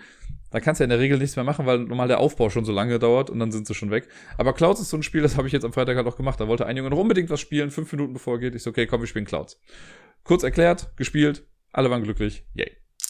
Das andere Spiel, das ich auf jeden Fall schon im Podcast erwähnt habe, allein, ich glaube, letzte Woche und die Woche davor und auch irgendwann mal davor, ist Love Letter. Love Letter habe ich auch auf der Arbeit wieder gespielt mit den Kindern in verschiedensten Konstellationen. Ich bin wirklich stolz auf die Kids, wie gut die dieses Spiel mittlerweile spielen können, wie clever die sind und auf was für Ideen die halt auch kommen. Also es ist wirklich, wirklich gut. Ich hatte jetzt, ich habe eine Zweierrunde gespielt und ein Junge hat, also es gibt Kinder, bei denen weiß ich, die sehen das Offensichtliche nicht. Ne, die spielen dann eine Karte, ziehen die wieder zurück, sagen, nee, ich will die andere spielen und dann weiß ich ja, was die auf der anderen Hand haben. Das habe ich beim letzten Mal, glaube ich, erzählt. Aber jetzt hatte ich einen Jungen, der hat dann, der hatte auf der Hand, weiß gar nicht, der hatte die Tauschkarte, also den König und noch irgendwas anderes. Ich glaube, König und Prinz oder so. Hat den König gespielt, hat mit mir Handkarten getauscht. Nee, andersrum. Ha, sowas. Ich hatte den König und hatte, nee, wie war es denn nochmal? Ist ja auch ganz egal. Auf jeden Fall wusste der Junge nach dem Tausch, was für eine Karte ich auf der Hand hatte. So. Weil Vielleicht war ich auch blöd und habe anders getroffen. Genau, weil ich dachte, er hätte auch eine Eins auf der Hand oder sowas. Aber hatte er gar nicht. Da habe ich mich nämlich vertan. Auf jeden Fall haben wir Karten getauscht. Dann hatte er eine Eins auf der Hand und ich hatte den Prinzen oder so. Und dann wusste er haha, ich weiß ja, was du auf der Hand hast. Es gibt Kinder, die können den Sprung nicht machen. Die verstehen das dann nicht, dass ich ja dann deren Karte habe und dann wissen sie es nicht. Aber er hat's äh, rausbekommen. Und auch sonst generell. Es ist gerade der Renner, dieses Spiel hätte ich ehrlich gesagt nicht gedacht, dass Zweitklässler das schon so gut spielen können. Es gibt auch Kinder, die haben damit auch so ein bisschen Probleme. Aber ich sag mal, die Kinder, die wirklich Gefallen daran haben, die spielen es jetzt auch täglich und spielen echt verdammt gut ein Spiel, was ich auch auf der Arbeit gespielt habe, was äh, quasi in Anführungszeichen neu ist hier im Podcast und auch für mich, ist Ticket to Ride First Journey Europe. Also das, ich, mein erstes Zug um Zug, Zug um Zug, erste Reise. Ich weiß gar nicht, wie es auf Deutsch genau heißt. Auf jeden Fall die Kinderversion von Zug um Zug. Die kam jetzt vor auch ein, zwei Jahren oder so, glaube ich, raus. Und das äh, habe ich nicht selber in der Gruppe. Das hat eine andere Klasse quasi bei uns und habe ich mir das aber mal ausgeliehen, weil ich es da gesehen hatte äh, und habe es dann mit zwei Mädels gespielt, die eigentlich recht spieleaffin sind. Aber oh boy, hat das gedauert und war das ein Krampf. Die haben, also, das hat ein bisschen gedauert. Das war nicht so das Spielerlebnis, was ich mir erhofft habe davon. Für mich war es halt Zug um Zug. Es ist, im Prinzip ist es einfach Zug um Zug, nur ein bisschen kleiner. Es gibt keine Kartenauslage mehr, aus der man Karten nimmt, sondern nur den verdeckten Stapel. Das heißt, wenn ich Karten nehmen möchte, ziehe ich zwei Karten. Das war's. Ähm, wenn ich eine Zielkarte, ich habe zwei Zielkarten am Anfang, wenn ich eine schaffe, kriege ich automatisch eine neue. Und ja, im Prinzip ist es das. Also wenn ich am Zug bin, kann ich entweder zwei Karten ziehen oder ich setze eine Route. Und wenn ich eine Route geschafft habe, dann zeige ich das auch und ziehe dann eine neue. Gewonnen hat, wer zuerst sechs Zielkarten gemacht hat. Das war's im Prinzip. Die Strecken sind auch immer nur ein, zwei oder höchstens mal drei Felder lang. Das heißt, man muss jetzt nicht unglaublich viele Karten sammeln. Das Punktezählen in der Mitte fällt raus. Das finde ich eigentlich als ganz cool. Das sind coole Änderungen. Die Wagen sind schön gestaltet. Ne? Also die kleinen Waggons sind schön groß, sage ich mal, für Kiddies. Äh, aber pff, das war, die hatten echt Probleme damit. Und ich kann gar nicht genau pinpointen jetzt, wo das Problem genau lag. Ne? Also ich hatte eine, ein Mädel, die hat, die hat's nicht gerafft bekommen, die Karten richtig zu halten. Die hat die stellenweise, also irgendwann haben wir gesagt, leg's auf den Tisch. Ne, wir, spielen, wir spielen mal mit offenen Karten. Hatte meine Karten dann auch hingelegt, einfach nur damit die das Spiel erstmal an sich verstehen. Aber die hat stellenweise hatte sie die Karten falsch rum da liegen. Hat sie die Rückseite angeguckt und so, ist das blau oder ist das rot? Ja weder noch. Dreh es mal rum, dann kann ich dir sagen. Wie umdrehen. Okay. Und dann die Sache mit den Jokern, ne, dass die für mehrere Sachen benutzt werden können. Und dann Karten ausspielen, weil dann war, okay, ich spiele eine rote Karte und möchte hier einen Zug hinlegen. Dann war das aber eine Dreierstrecke, also die aus drei Abschnitten besteht. Und ich so, nee, du musst die alle zusammenspielen. Dann liegt hier eine rote Karte und liegt alle drei Züge. Und ich so, nee, du musst schon für jedes Feld eine Karte machen. Ja, wollte ich doch, durfte ich aber nicht. Ich so, ja, du musst die zusammenspielen. Da waren echt so, also, da ist mir bewusst geworden, das ist eher ein Familienspiel und kein Kinderspiel. Weil ich glaube, wenn du das als Familie so am Tisch spielst, ne, und den Kindern das lange erklären kannst, wenn Erwachsene mit dabei sind, alles gut. Das war jetzt aber so ein Spiel, da würde ich safe sagen, das könnte ich die Kinder nicht alleine spielen, weil sie das nicht gebacken bekommen. Dann war noch ein bisschen das Problem, das fand ich hier generell dann schwierig. Die Städte sind alle schön groß markiert. Ne? Also Berlin zum Beispiel sieht man auch das Brandenburger Tor. In London sieht man den Big Ben Turm und also Gedöns. Äh, immer so schöne kleine Wahrzeichen. Das ist so eine Map von Europa halt gewesen. An sich ganz nett. Aber ich fand stellenweise war es für die Kinder nicht so ganz klar, dass die miteinander verbunden sind. Also wenn die jetzt auf ihrer Zielkarte gesehen haben, okay, ich muss Berlin mit Amsterdam verbinden, das ist ein dummes Beispiel, aber Berlin mit Ankara verbinden, dann konnten die den Sprung nicht machen, okay, von Berlin nach in die Stadt und von der Stadt in die Stadt. Das ist nicht so hundertprozentig ersichtlich auf dem Board gewesen, fand ich. Das war, da haben sie, glaube ich, Style over Substance, könnte man sagen, haben sie eher darauf geachtet, dass die Städte zwar schön aussehen, aber die Verbindungslinien, die hätte man vielleicht dann noch irgendwie ein bisschen klarer machen können, um den Kindern zu zeigen, okay, da geht's lang, das müsst ihr verbinden. Ja, das Mehr kann ich dazu gerade eigentlich nicht sagen. Also, ich bin nicht mega enttäuscht. Es ist, für mich ist es nach wie vor Zug um Zug. Stellt euch einfach Zug um Zug vor, bei dem ihr nie Karten aus der Auslage nehmt, sondern immer zwei Karten vom Stapel zieht. Also umgeht halt zum Glück auch diese Regel mit, okay, wenn die erste Karte ein Joker ist, darfst du es nicht nehmen. Wenn die erste Karte kein Joker war, darfst du danach nicht äh, einen Joker nehmen, weil er quasi für zwei Karten zählt. Das ist hier total egal, weil man zieht einfach Karten. Auch die Tatsache, dass man nicht die Sachen geheim hält und irgendwie Punkte zählen muss, sondern wer sechs Zielkarten hat, gewonnen. Es gibt noch so Bonuskarten, wenn man es schafft, die Ost mit der Westküste quasi der, der Karte zu verbinden, dann kriegt man so eine Ost nach West-Karte, äh, die dann auch als Zielkarte zählt. Aber so weit sind wir gar nicht gekommen. Wir mussten dann auch irgendwann leider äh, aufhören, weil dann die Kinder gegangen sind. Und das war das Ding. Auf der Verpackung stand, glaube ich, 15 bis 30 Minuten. Wir haben, glaube ich, 45 Minuten gespielt, weil es echt was länger gedauert hat. Ähm, mal gucken, ob sich der Eindruck davon demnächst noch ein bisschen ändert. Ich sehe es gerade ehrlich gesagt nicht ganz so. Ich meine, es gibt auch genug Alternativen. Ich bin jetzt nicht auf das Spiel angewiesen. Aber ich dachte mir, eigentlich wäre es ja ganz schön, weil Zug um Zug ist ja ein tolles Spiel. Also wäre schön gewesen zu sehen, ob das bei den Kindern auch irgendwie äh, ja, möglich ist. Aber war es jetzt zumindest erstmal noch nicht. Und damit komme ich zum letzten, in Anführungszeichen, Spiel, das ich letzte Woche gespielt habe. Das habe ich am Schlag mich tot, Freitagabend, glaube ich, gemacht. Und zwar habe ich mir ein Rätselbuch bestellt so eine Art Escape Room Buch. Und zwar ist das das äh, Mysterium der Zeitreisen vom Hodari Spieleverlag. Das habe ich irgendwo durch Zufall gesehen. Ich weiß gar nicht mehr wo. Genau, ich habe ein Spiel, was ich jetzt noch nicht gespielt habe. Das kommt nächste Woche dann im Podcast. Äh, so ein Solospiel habe ich mir in der Brettspielbude bestellt. Und äh, da hatten sie auch dieses Mysterium der Zeitreisen. Und ich dachte mir, ey, Zeitreisen, ich mag Zeitreisen. Äh, hole ich mir das doch mal. Ich bin schon, ich habe zwei so Rätselbücher mal gemacht. Eins fand ich okay, das habe ich durchgespielt. Das zweite habe ich gar nicht weitergemacht, weil das war für mich das war ein Roman, wo hin und wieder mal ein Rätsel drin vorkommt. Und das war irgendwie nicht das, was ich davon erwartet hatte. Und hier das Mysterium der Zeitreisen habe ich in einem Stück durchgemacht. Ich habe eigentlich damit gerechnet, dass ich anfange und dann irgendwie jetzt an dem Freitagabend dann irgendwie ein, zwei Sachen mache und dann irgendwann anders nochmal. Ja, im Endeffekt saß ich, glaube ich, drei Stunden lang hier oder zwei und habe es komplett alleine durchgepfeffert. Und ich kann doch gar nicht mal genau sagen, warum. Im Prinzip ist es eine Rätselsammlung. Ja, also ich kann schon mal vorwegnehmen. Es hat mir echt sehr, sehr viel Spaß gemacht. Ich fand es super gut. Ähm, und es macht aber gar nicht so viele Sachen anders wie zum Beispiel so ein Exit-Raum. Im Prinzip ist es halt ein Exit-Room als, als Buch. Man fängt an, muss irgendwie ein bisschen was lesen, eine kurze Einleitung und so. Äh, und dann kriegt man eine Seite Story und dann kommen erstmal ein paar Rätsel. Nacheinander, die machen auch der Reihe nach weg. Man muss dafür eine, also entweder einen Computer haben oder ein Handy mit Internetzugang, weil man die Lösungen immer im Internet quasi gegenchecken muss. Das heißt, wenn ich eine Lösung von einem Rätsel habe, suche ich mir auf der Internetseite die Seitenzahl raus aus dem Buch und gebe dann da die Lösung ein und dann kriege ich gesagt, ob es stimmt oder nicht stimmt. Manchmal kriegt man auch Hinweise, die soll man sich notieren. Äh, und dann, wenn da keine andere Anweisung ist, geht man einfach auf die nächste Seite. Immer wenn ein, in Anführungszeichen, Kapitel durch ist, dann muss man den, äh, ich glaube, Zeitdecoder heißt das oder so, benutzen. Das ist eine etwas, blöd gesagt, primitivere Variante dieser Dekodierscheibe von den Exit-Fällen. Das muss man, ist hinten im Buch drin, das muss man ausschneiden. Äh, und dann kriegt man gesagt, okay, gib jetzt die und die Zahl im Zeitdekodierer ein. Da muss man das ein bisschen zusammenpuzzeln und dann steht irgendwo, sieht man dann Seite 5 zum Beispiel. Und dann weiß man, okay, es geht auf Seite 5 weiter. Und dann liest man da weiter den Text wieder, dann kommen wieder ein paar Rätsel. Man springt natürlich ein bisschen durch die Zeit, aber die Rätsel, eigentlich ist das Thema total irrelevant. Ne, also die Story hatte nie, wenn, wenn ich mich nicht täusche, hatte, glaube ich, nie irgendwie Einfluss auf die Rätsel an sich. Die wurden thematisch vielleicht hin und wieder so ein bisschen zusammengebunden, die Rätsel, aber es, an sich ist es sonst egal. Äh, trotzdem hat es mir gefallen. Ne? Also das war nicht zu viel Story, es war nicht zu wenig Story, es war okay. Wenn es jetzt, glaube ich, nur die Rätsel gewesen wären, hätte es mir nicht so gefallen.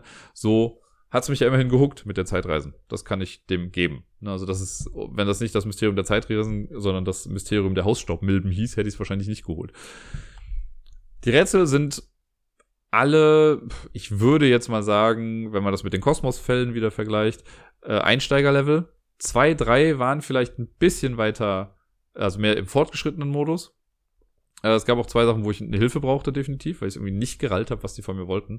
Es gab Rätsel, wo ich safe dachte, so wird's gemacht. Dann habe ich so gemacht, das war falsch. Dann habe ich mir die, die, die Tipps angeguckt, gesehen, ich habe es genau nach den Tipps gemacht und habe es immer noch nicht gerallt. Also es war ein kleines bisschen frustrierend stellenweise. Bei zwei, drei Rätseln war das. Aber die, also es ist so ähnlich wie bei Exit. Man hat dann auf der Webseite, wenn man auf die Seitenzahl geht, hat man drei Tipps. Erster Tipp, zweiter Tipp, dritter, äh, dritter, hm, dritter Tipp.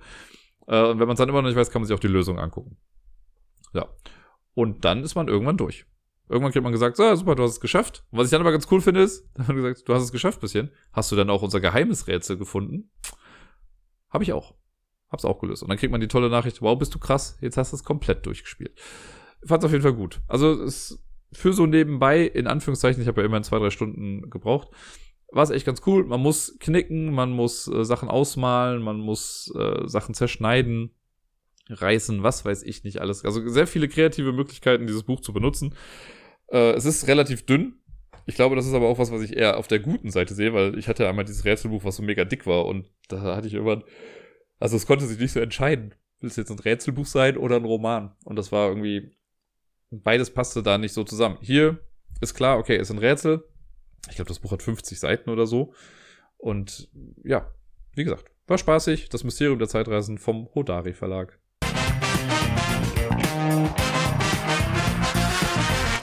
Willkommen bei der Top 10 Liste des heutigen Tages. Und heute habe ich mal eine etwas freiere Top 10 Liste gewählt. Das ist nichts, was im Discord genannt wurde. Ich habe zwar nochmal nachgeguckt, aber äh, durch eine Aussage meiner selbst letzter Woche, äh, also in der letzten Woche, habe ich mir äh, etwas anderes überlegt. Und zwar habe ich letzte Woche bei einer Sache gesagt, hm, da ist mir aufgefallen, dass das ein Mechanismus ist in Spielen, der mir total gut gefällt. Und ich habe nochmal so ein bisschen überlegt, was sind eigentlich so, so die zehn oder nicht die zehn, aber was sind zehn Mechanismen oder Designentscheidungen, kann man vielleicht eher sagen, in Brettspielen, die mir echt Spaß machen, die mich, ja, die mir Freude bereiten. Und wenn es auch nur Kleinigkeiten sind. Wo, wenn ich wenn ich das in den Regeln sehe, weiß ich schon, das gefällt mir. Das finde ich gut. Das macht Spaß. Ich habe jetzt so Sachen wie App-Einbindung erstmal per se rausgenommen, weil es gibt jetzt viele Spiele mit App-Einbindung. Es ist was ähnliches drin, was quasi wieder darauf hinausläuft. Äh, aber jetzt sowas wie App als Timer brauche ich jetzt nicht. Ist, also mag ich zwar auch, aber ne, da gibt es bessere Sachen. Äh, manchmal ist es wirklich was sehr Banales, wo ihr sagen werdet, ja gut, das ist jetzt nicht so, was mir Freude bereitet. Aber es ist ja auch eine sehr subjektive Liste. Es geht ja nur um das, was mir Spaß macht. Ähm, ich, es ist schwierig gewesen, das zu ranken. Ich habe es mal für mich gerankt. Und die ersten drei sind eher so, ja, fast schon allgemeinere Sachen. Und dann wird es immer so ein bisschen konkreter. Äh, ich versuche auch mal Beispiele dafür zu geben, damit ihr wisst, was genau ich da meine. Aber ja, das sind also jetzt die, ich habe gesagt, Top 10 Design-Elemente, die ich mag in Spielen. Von den Mechaniken her, eher gesagt. Ja, mehr oder weniger. Nun gut, auf dem zehnten Platz habe ich stehen Glücksfaktor Würfel. Das klingt jetzt total banal, weil Würfel gibt es in so vielen Spielen. Äh, und Würfel haben aber, glaube ich, insgesamt, wenn es jetzt nicht gerade um Rollenspiel geht und so, eigentlich einen bei Eurogamern, sage ich mal, einen eher schlechten Ruf, weil Zufall. Und Zufall ist immer blöd, wenn man durch einen Zufall verliert, fühlt man sich irgendwie blöd, ne, wenn man Sachen nicht in der Hand hat. Also das letzte Spiel, was ich ja verrissen habe, hatte ja auch komplett nur Würfel. Hier dieses Frankie Rockin' Vegas war das, was ja einfach nur ein Lackfest ohnegleichen ist. Ähm, es gibt aber auch Spiele, wo es gut funktioniert, sowas wie Fuse, kooperatives Spiel, wo die Würfel, also wo es einfach integrer Bestandteil in, äh, dieser ganzen Geschichte ist, damit das gut funktioniert. Aber was ich meine mit Glücksfaktor Würfel ist, ich mag Eurogames ganz gerne. Sachen, wo man gut viel planen kann und so. Und ähm, ich mag aber keine Eurogames, die sich nur planen lassen. Ich glaube, was war es? Äh, Hansa Teutonica zum Beispiel. Ich habe selber nie gespielt, weil es mir angepriesen wurde mit, ey Dirk, Hansa Teutonica, willst du mitspielen? Hat absolut kein Glück. Und ich mag Glück. Ich mag sowas. Genauso wie, keine Ahnung, wenn ich mir ein Keyforge-Deck hole und denke, ah, vielleicht habe ich ja Glück. Oder beim Kartenspiel generell, ich ziehe eine Karte und ah, ich weiß nicht, was genau es ist. Und Würfel ist für mich das in komprimiertester Form.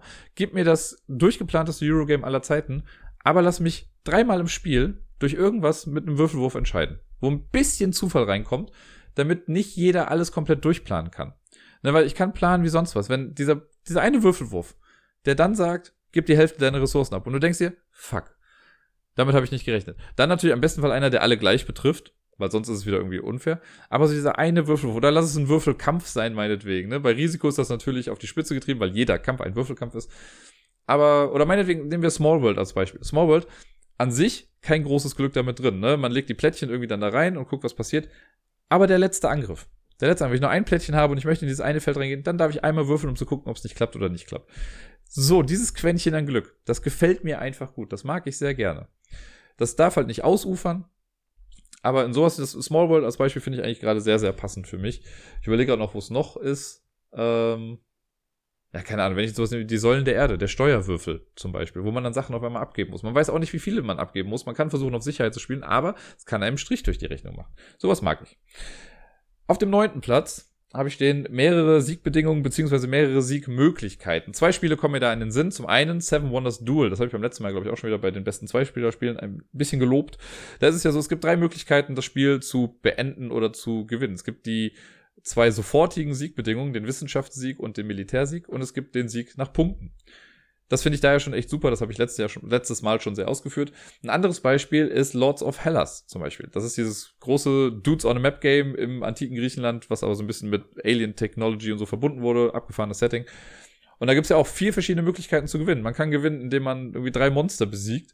Oder man gewinnt, wenn man äh, Area Control betreibt, wenn man irgendwie, ich glaube, fünf Orte mit Tempeln oder sowas kontrolliert. Man kann gewinnen, wenn man, wenn der, Hel was war da noch? Monster?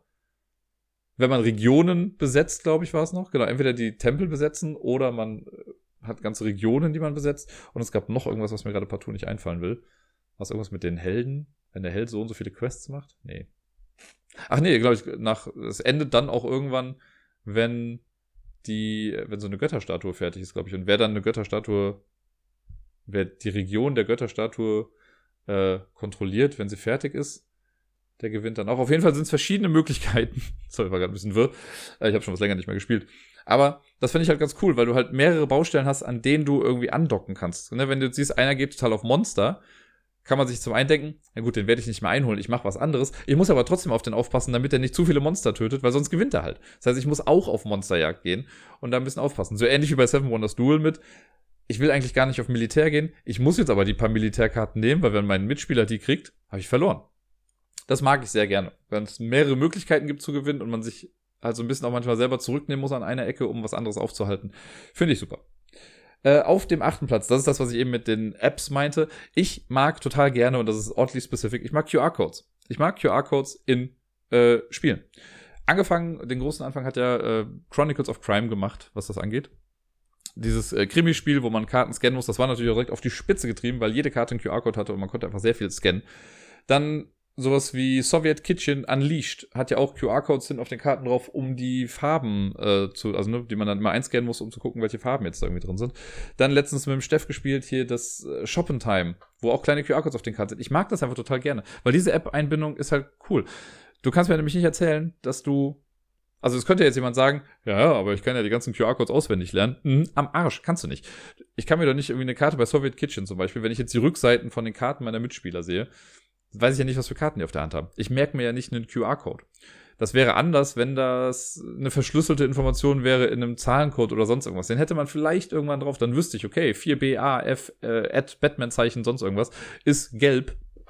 Das weiß ich dann irgendwann. Aber so ein QR-Code, die sind so unterschiedlich, das werde ich im Leben nicht mir merken können, was das ist. Und das finde ich ist heutzutage halt echt gut machbar. Ich weiß noch, ich habe mal mit Deni gesprochen. Der meinte so eine Art Sagerland aber mit QR-Codes. Also irgendwie das mit QR-Codes verbunden. Ich habe damals gesagt, ja, weiß ich nicht, ähm, weil man könnte sich ja bestimmte Sachen irgendwie merken oder sowas. Aber mittlerweile muss ich diese Aussage revidieren. Ich mag das total gerne und ich mag es, wenn QR-Codes in Spielen sinnvoll mit einer App benutzt werden. So. Nummer sieben. Imperfekte Information oder Imperfect Information. Äh, sowas wie, am Beispiel nehme ich jetzt mal Love Letter. Wenn man zum Beispiel ein Kartenspiel hat über Love Letter es ist klar, es gibt 16 Karten, jeder Spieler hat eine Karte auf der Hand, es werden nachher noch Karten gezogen und irgendwann geht es ja auch um das Raten. Man guckt dann so ein bisschen, okay, welche Karte könntest du haben? Das wäre irgendwann langweilig, wenn keine Karte mehr im Stapel ist und ich muss jetzt raten, mein Gegner hat nur noch eine Karte auf der Hand, ich spiele eine Eins und ich kann genau eruieren, was er auf der Hand hat. Deswegen mag ich, dass bei Love Letter eine Karte am Anfang rauskommt. Das heißt, diese eine Karte kann alles ändern. Man weiß es nicht ganz genau. Natürlich kann es jetzt sein, wenn irgendwie zwei Wächterinnen draußen sind dann weiß man ja, du wirst eine Wächterin auf der Hand haben. Bringt aber auch nichts, weil eine Wächterin darf man ja nicht erraten. Das ist in ganz vielen Spielen so, dass man nicht ganz genau weiß, oder dass das Kartenzählen irgendwie auch verhindert wird, ne? Wo war das noch so? Hier, misch die Karten, drei kommen ungesehen raus. Darfst du dir nicht angucken. Das mag ich auf jeden Fall. Wenn man nicht zu 100% nachvollziehen kann, das ist so ein bisschen deckungsgleich mit dem Glücksfaktor Würfel dass man eben nicht alles hundertprozentig planen kann. Dass es immer dieses kleine Quäntchen Ungewissheit gibt. Und das mag ich bei so Kartenspielen auf jeden Fall, wenn man nicht alles ganz genau weiß.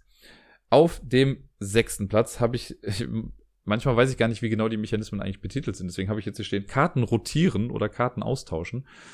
Beispiel Viral. Viral ist so ein, äh, ja, so eine Art Area Control Game, äh, im menschlichen Körper, wo man so Viren spielt und man guckt, dass die immer in bestimmten Organen sind, wenn die gewertet werden und so. Was aber ganz cool ist, ist, ich habe eine Kartenhand von, keine Ahnung, schlag mich tot, sechs Karten. Und immer wenn ich dran bin, spiele ich eine Virenkarte, also eine Farbe und einen Ort. Das heißt, da darf ich dann hingehen, da setze ich dann äh, irgendwas ein. Die beiden Karten, die ich gespielt habe, sind für die nächste Runde aber raus. Das heißt, die liegen erstmal brach. Dann spiele ich in der nächsten Runde andere Karten. Dann sind die raus. Ich kriege aber die Karten von davor wieder zurück. Und so rotiert das halt immer durch. Versteht ihr, was ich meine? Das mag ich total gerne, weil man sich dann überlegen muss, okay, wenn ich jetzt diese Aktion mache, habe ich zwar jetzt gerade einen Bonus, aber eigentlich könnte ich die nächste Runde viel besser gebrauchen. Also halte ich die zurück, spiele eine andere Aktion, die mir ähnlich vielleicht hilft. Dann ist die erstmal raus, aber ich kann danach die gute Aktion spielen, die mir auf jeden Fall dann helfen wird. Und bei Viral ist es halt auch geil, okay, wenn ich jetzt ins Gehirn gehe, kann ich halt nächste Runde nicht ins Gehirn gehen. Also muss ich genau planen, wann ich wie was mache. Da muss man natürlich immer darauf achten, was die Mitspieler dann machen. Aber man sieht ja auch bei den Mitspielern, wenn er jetzt ins Gehirn geht, ah, okay, der kann nächste Woche, nächste Woche, nächste Runde nicht auch dahin spielen. Das mag ich total gerne. Das finde ich super.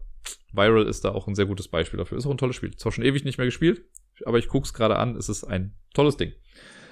Auf dem fünften Platz, das machen mittlerweile häufiger Spiele, sind einfach Multi-Use-Karten. Ich nehme mal das Beispiel Brügge. Das ist, glaube ich, so einer der prominenteren Vertreter in der ganzen Geschichte. Bei Brügge ist ja so, ne, ich habe Karten auf der Hand Und wenn ich am Zug bin, kann ich eine Karte spielen ich kann sie für so viele Sachen einsetzen. Ich kann sagen, okay, ich spiele die Karte, um zwei Arbeiter in der Farbe zu bekommen. Oder ich spiele die Karte, um ein Kanalstück auf der Farbe zu bauen. Oder ich spiele die Karte als das, als Haus und drehe es rum. Oder ich spiele die Karte, um die Person einziehen zu lassen, die da drauf ist. Oder ich spiele die Karte, um Geld zu bekommen. Oder um einen Gefahrenmarker wegzunehmen. Ich habe es in der Hand, im wahrsten Sinne des Wortes. Ich habe die Karten da und ich darf bestimmen, wofür ich die Karten einsetze. Es ist nicht so wie, es gibt eine Aktionskarte für das, es gibt eine Aktionskarte für das, sondern jede Karte kann im Prinzip alles und ich muss entscheiden, welche Farbe ich für was wie benutze, wie ich die Karten am sinnvollsten einsetze. Manchmal ist es viel, also bei Brügge sind das schon sehr viele Optionen. Wobei Brügge auch so ein Spiel ist, ist eigentlich ganz egal, was du machst, irgendwie kriegst du Punkte. Ähm, aber ich mag das sehr gerne. Es gibt ja auch zum Beispiel bei Tybor der Baumeister, also ein kleines Drafting-Spiel. Da kann ich die Karten auch für verschiedene Sachen benutzen. Ich kann sie irgendwie links anlegen, dann zählt die Person. Ich kann sie rechts anlegen, dann zählt die Fähigkeit. Und ne, also es ist verschiedenste Möglichkeiten, wie man das machen kann. Multi-Use-Karten sind einfach sehr toll. Jetzt kommen wir schon fast aufs Treppchen. Da wurde es dann schon ein bisschen schwieriger. Auf Platz 4 habe ich jetzt I Split, You Choose genommen. Also ich teile auf und du wählst aus. Mechanismus, der bei der Arbeit mit den Kindern auch immer mal wieder wichtig ist. Aber ich finde den super. Ne, die Idee dahinter ist, stell dir vor, du hast ein großes Kuchenstück, zwei Kinder sagen, wir wollen ein Stück haben. Und bevor du dir jetzt die Arbeit machst, das zu teilen, gibst du einem Kind das Messer und sagst, okay, du teilst das Stück, aber das andere Kind darf zuerst aussuchen.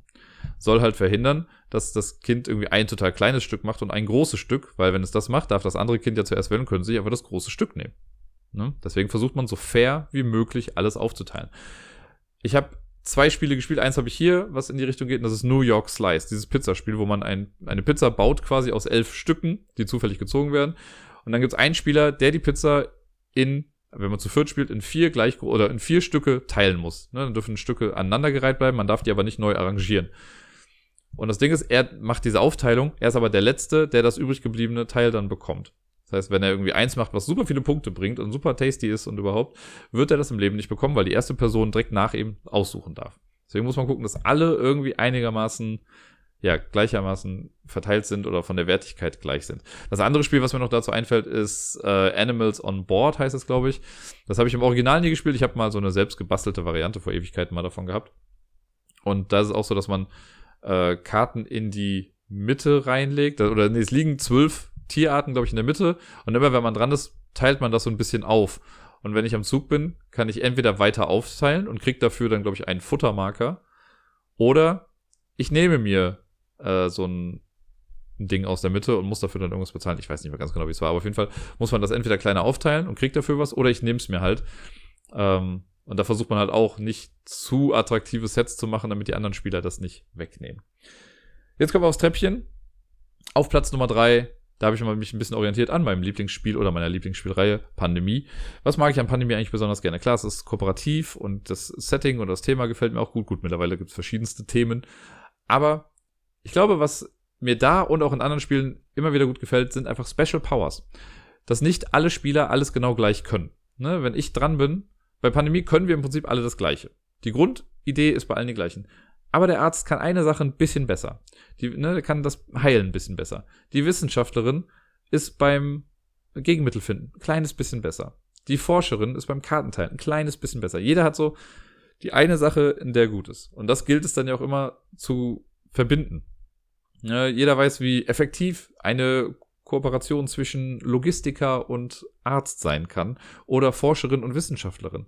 Wenn man das gut miteinander kombinieren kann, fühlt man sich auch einfach mal echt wie so ein kleines Superheldenteam.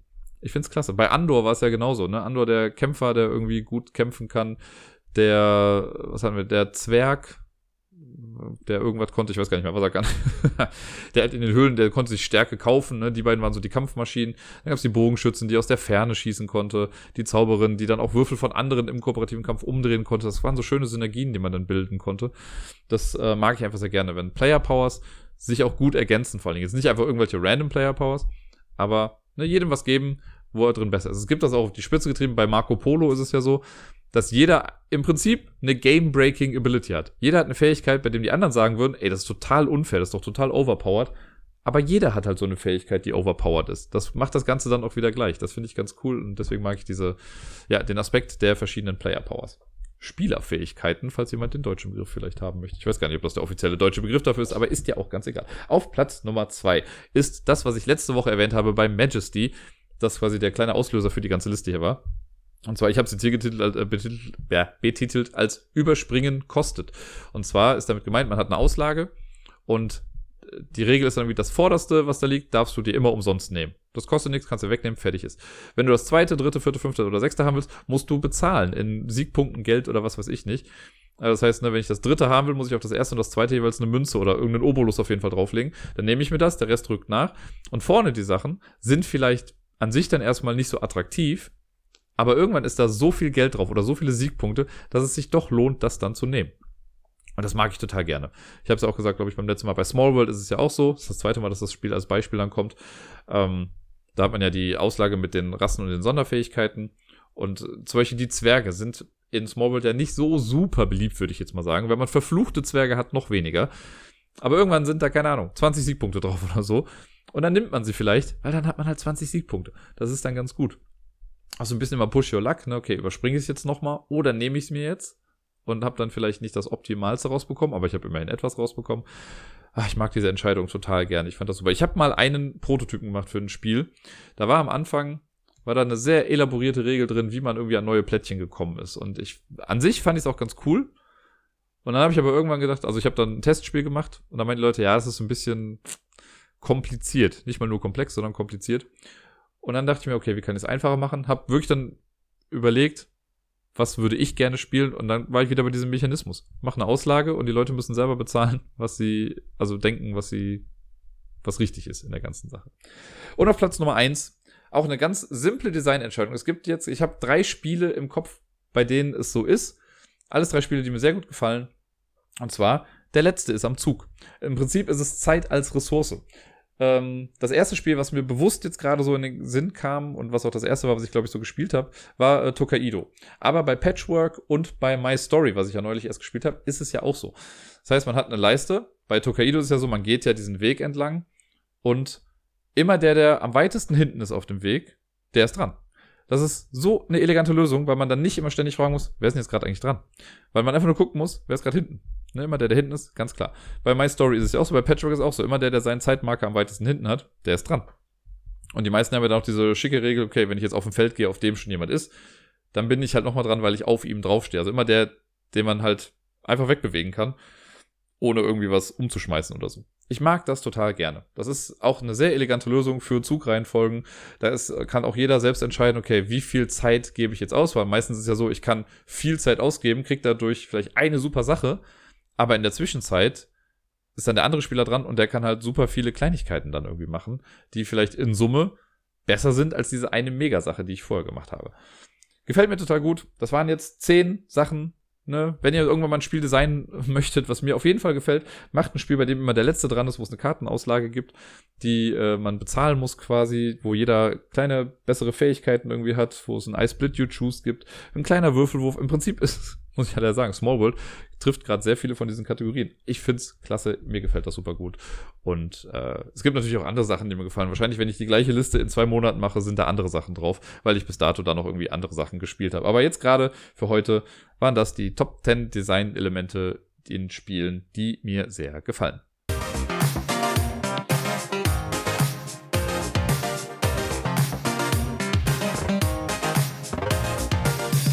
Und sonst so. Tja, ich habe gar nicht so viel erlebt letzte Woche. Es wird trotzdem ein kleines bisschen länger dauern, weil ich ja letztes Mal schon gesagt habe, dass ich heute gerne über die Umfrageergebnisse sprechen möchte. Diese Umfrage, die ich quasi zum Podcast und zu Twitch und alle möglichen und zu Geld mal äh, in den Raum gestellt habe und wo ein paar Leute daran teilgenommen haben. Da würde ich gerne einfach mal so ein bisschen drüber sprechen, was so die Ergebnisse sind. Wir gehen das quasi einmal live zusammen gleich durch, aber erst am Ende des und sonst so Teils. Jetzt erstmal, was so die Woche noch war. Am Dienstag war ich für vier, viereinhalb Stunden ungefähr, alleine mit dem Miepel. Das klingt jetzt erstmal so unspektakulär, aber da Miepel ja in der Regel noch am lebenden Objekt gefüttert wird, ist es natürlich dann immer, und das immer so alle zwei Stunden, ist so eine Vier-Stunden-Phase dann natürlich immer schon so, oh, okay, klappt das alles? Weil äh, Gerda hatte ein, ein Chor-Vorstandsmeeting und ich äh, ja, war dann zu Hause mit dem Miepel. Aber es hat alles wunderbar funktioniert. Es war ein Träumchen, könnte man sagen. Wir haben irgendwie erst ein bisschen gespielt, dann war ich mit ihr spazieren, weil ich sowieso letzte Woche relativ viel. Ich schnall sie mir immer in den Bondolino und dann gehen wir rum, dann schläft sie ein. Dann habe ich sie äh, abends nochmal gefüttert. Auch so eine Fläschchen füttern ist ja auch äh, noch einigermaßen neu, sage ich mal. Wir machen es jetzt zwar schon seit einem Monat, hat noch ein bisschen Pause drin, aber das hat perfekt funktioniert. Ich habe ihr quasi anfangs noch ein bisschen was gegeben, später noch mal was und dann ins Bett gebracht und sie hat selig ruhig geschlafen. Es war schön. Ich finde das für mich als Vater sehr beruhigend, dass das Kind mit mir alleine auch klarkommt und dass das alles gut funktioniert. Das war wirklich ein sehr spaßiges Ding. Ansonsten ist auch große Aufregung. Ich weiß gar nicht, ob ich es letztes Mal schon erzählt habe, aber die ersten zwei Zähne sind es mittlerweile schon durch. Letzte Woche Samstag kam so der erste oder sichtbar der erste und jetzt ist der zweite auch schon zu sehen. Ist natürlich auch ein bisschen ungewohnt für die Kleine, ne, weil da passiert jetzt irgendwas im Mund und irgendwie zwickt da vielleicht hin und wieder mal was.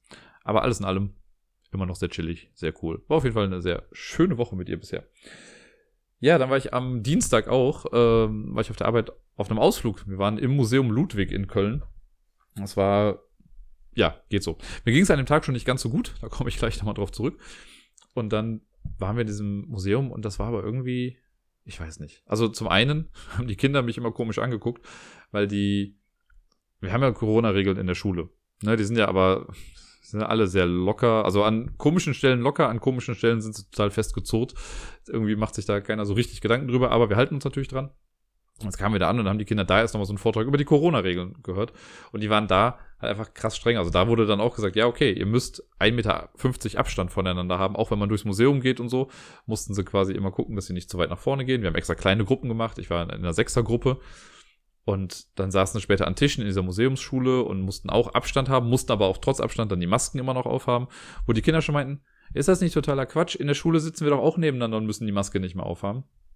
Naja, war dann so ein bisschen seltsam, aber sie haben sich total gut an alles gehalten. Ich fand den Museumsbesuch an sich jetzt ein bisschen trocken kurz. Irgendwie waren wir halt, wir waren in dieser Museumsschule drin, in so einem Raum. Da haben wir die Regeln bekommen. Dann sind wir für zwei Bilder ins Museum gegangen, also quasi auch nur rein. Zum ersten Bild darüber gesprochen, zum zweiten Bild darüber gesprochen und dann mussten wir auch wieder rausgehen. Das dritte Bild wollten wir uns eigentlich angucken äh, im Museum. Das wurde aber gerade, war in einem Bereich, in dem man nicht rein konnte. Deswegen haben wir uns davon ein Foto angeguckt.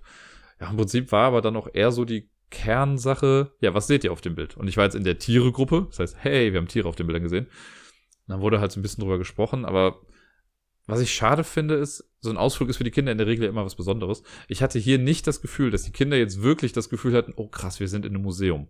Und das wurde so ein bisschen hochgegangen, von wegen, ihr dürft nichts anfassen. Bla. Ja, die hatten ja auch kaum Zeit, irgendwas anzufassen. Wir sind da lang gegangen, Bild eins, da waren wir dann vielleicht für 20 Minuten, beim nächsten Bild nochmal 20 Minuten und dann wieder raus ganz ehrlich hätten wir uns die Bilder auch äh, in der PowerPoint-Präsentation angucken können. Das hätte jetzt keinen großen Unterschied gemacht, weil das Bild wäre das gleiche gewesen, der Effekt bei den Kindern wäre der gleiche gewesen. Danach die Aktion, die wir gemacht haben, war ganz nett. Da durften sie quasi was drucken.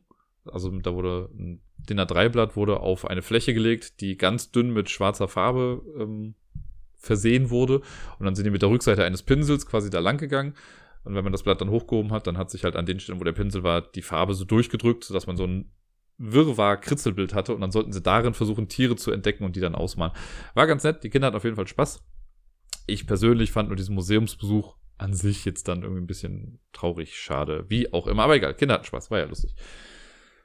Ja, und dann, ich habe es ja eben schon gesagt, ging es mir nicht so ganz gut. Hat dann dazu geführt, dass ich am äh, Mittwoch und am Donnerstag krankgeschrieben war. Ich habe mich am Mittwoch morgens so, ja, ein kleines bisschen übergeben. Weiß auch gar nicht warum. Also es war nicht, ich hatte nichts sonst Schlimmes irgendwie, mir ging es einfach nur echt nicht so gut. Äh, und dann, ja, zur Sicherheit habe ich dann gesagt, nee, ich bleib da mal zu Hause.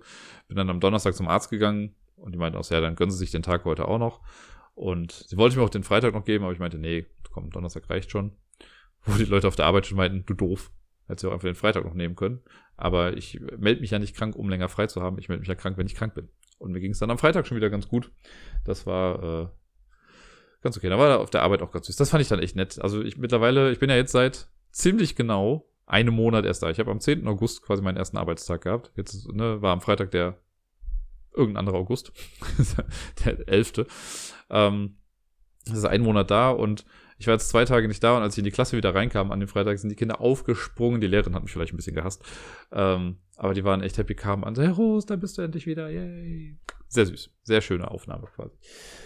Ähm, dann war ich letzte Woche das erste Mal seit lass mich nicht lügen, ich glaube seit Februar wieder im Spieleladen. Ich war im Brave New World in Köln. Ich habe hier und da mal was online bestellt bei denen äh, oder halt irgendwo anders was bestellt. Dann gab es ja oft diese Aktion, okay, wenn du hier jetzt was bestellst, dann nenn uns einen Brettspielladen und die kriegen dann irgendwie einen Teil des Gewinns, damit die halt ein bisschen überleben können. Das habe ich gemacht. Und äh, ja, aber es war krasses Gefühl. Ich hatte, hab denen auch gesagt, weil ich kenne ja die Mitarbeiter jetzt einigermaßen da, ähm, wenn du irgendwie reinkommst und dann sagst, ach, ich fühle mich wie zu Hause, wie im Wohnzimmer. Und dann habe ich mir auch echt mal Zeit genommen und habe wirklich alles mal durchgeguckt, was gibt's denn alles so Neues. Und da kam halt dann hier Cat Rescue habe ich ja mitgenommen, Truffle Shuffle und Songbirds. Und das, ich hätte wahrscheinlich noch eine Stunde da verbringen können. Ich kann ja so schon im Brave New World in diesem Wuselladen, den ich ja dafür liebe, dass er so wuselig ist. Da kann ich einfach wirklich stundenlang verbringen. Dann denkst du, du bist einmal durch, gehst noch eine Runde und entdeckst noch mal wieder Sachen, die du vorher nicht gesehen hast. Sehr, sehr schön. Und es war vor allen Dingen nicht so voll. Also ich meine, es ist nie mega voll in dem Laden. Aber es waren vielleicht zwei, drei andere Kunden noch irgendwie mit da. Es ist sehr, sehr entspannt. Was ich interessant fand, war, ich habe noch ein bisschen mit einem Verkäufer erzählt und er meinte dann, äh, er ist ganz froh, dass ich was gefunden habe. Und dann habe ich so demonstrativ runtergeguckt, meinte so, naja, ihr habt so ziemlich jedes Spiel der Welt gefühlt. Natürlich finde ich irgendwas. Der so in der Mitte der Corona-Zeit war ja dann bei vielen irgendwie so, ist der Groschen gefallen, ey, Brettspiele sind eigentlich ganz cool, lass doch mal in der Zeit, wenn wir nicht rauskommen, Spiele spielen. Und dann sind wohl ein paar Leute hingegangen, beziehungsweise haben dann Online-Sachen bestellt und wollten dann halt Spiele haben.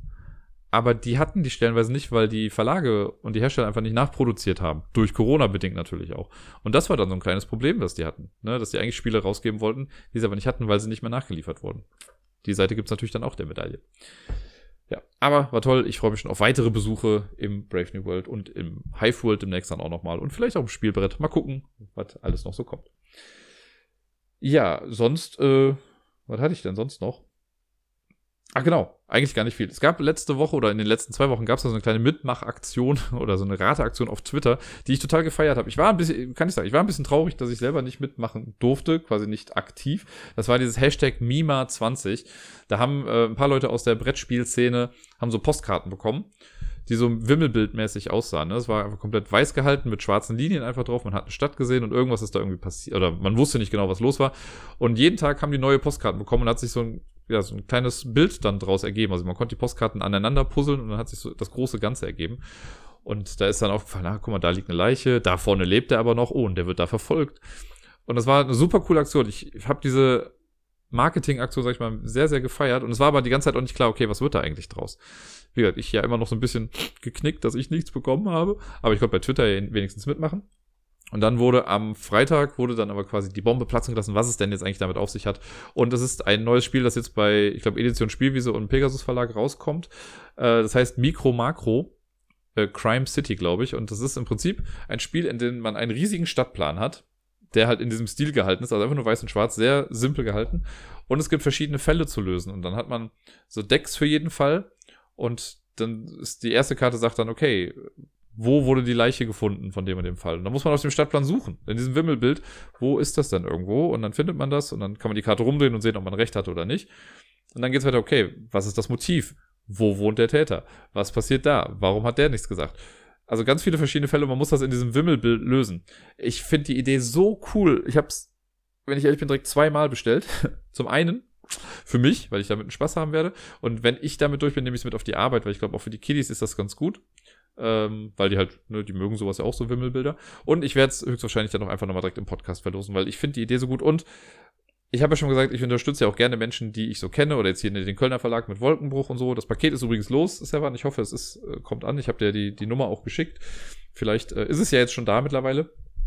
Äh, und dieses Mikro-Makro ist nämlich vom Jojo sich, der, der schon La Cosa Nostra gemacht hat, wo ich ja mit so ein bisschen im Playtesting drin war und äh, so ein, ja, hier und da quasi Feedback auch geben konnte und auf der Messe schon für ihn gearbeitet habe und so. Und das freut mich natürlich, dass er jetzt äh, endlich sein nächstes, in Anführungszeichen, sag ich mal, großes Spiel äh, rausbringt. Und deswegen habe ich es direkt zweimal gemacht, weil ich den dann auch gerne wieder unterstütze in seiner, in seiner Arbeit, in seinem Tun.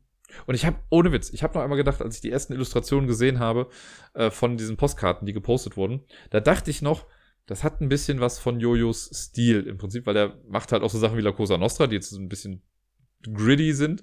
Äh, aber auf seinem Portfolio irgendwie, wenn man da so ein bisschen guckt, sieht man auch manchmal so Comic-Sachen und das passte irgendwie dazu. Da bin ich sehr, also da war ich schon so ein bisschen kritisch, hab's dann aber irgendwann ad acta gelegt und als es dann rauskam, war es trotzdem wieder eine riesen Überraschung für mich, wo ich dachte, ach krass, der hängt dahinter. Und ja, deswegen Mikro, Makro, könnt ihr euch mal angucken, beim Pegasus Verlag äh, kommt jetzt irgendwie raus. Man kann es jetzt gerade vorbestellen. Irgendwann demnächst wird es dann geliefert, hoffentlich. Und ich freue mich da schon sehr drauf. Äh, ja, dann war ich am Samstag, gestern, ich nehme gerade sonntags auf, weil Montag wird gerade aber so ein bisschen knapp, äh, war ich bei Matthias im Stream. Der Matthias hatte einen, also der hat 1000 Follower letztens bekommen bei Twitch und hat dafür einen 1000 Minuten Stream gemacht, was quasi 16 Stunden sind oder so.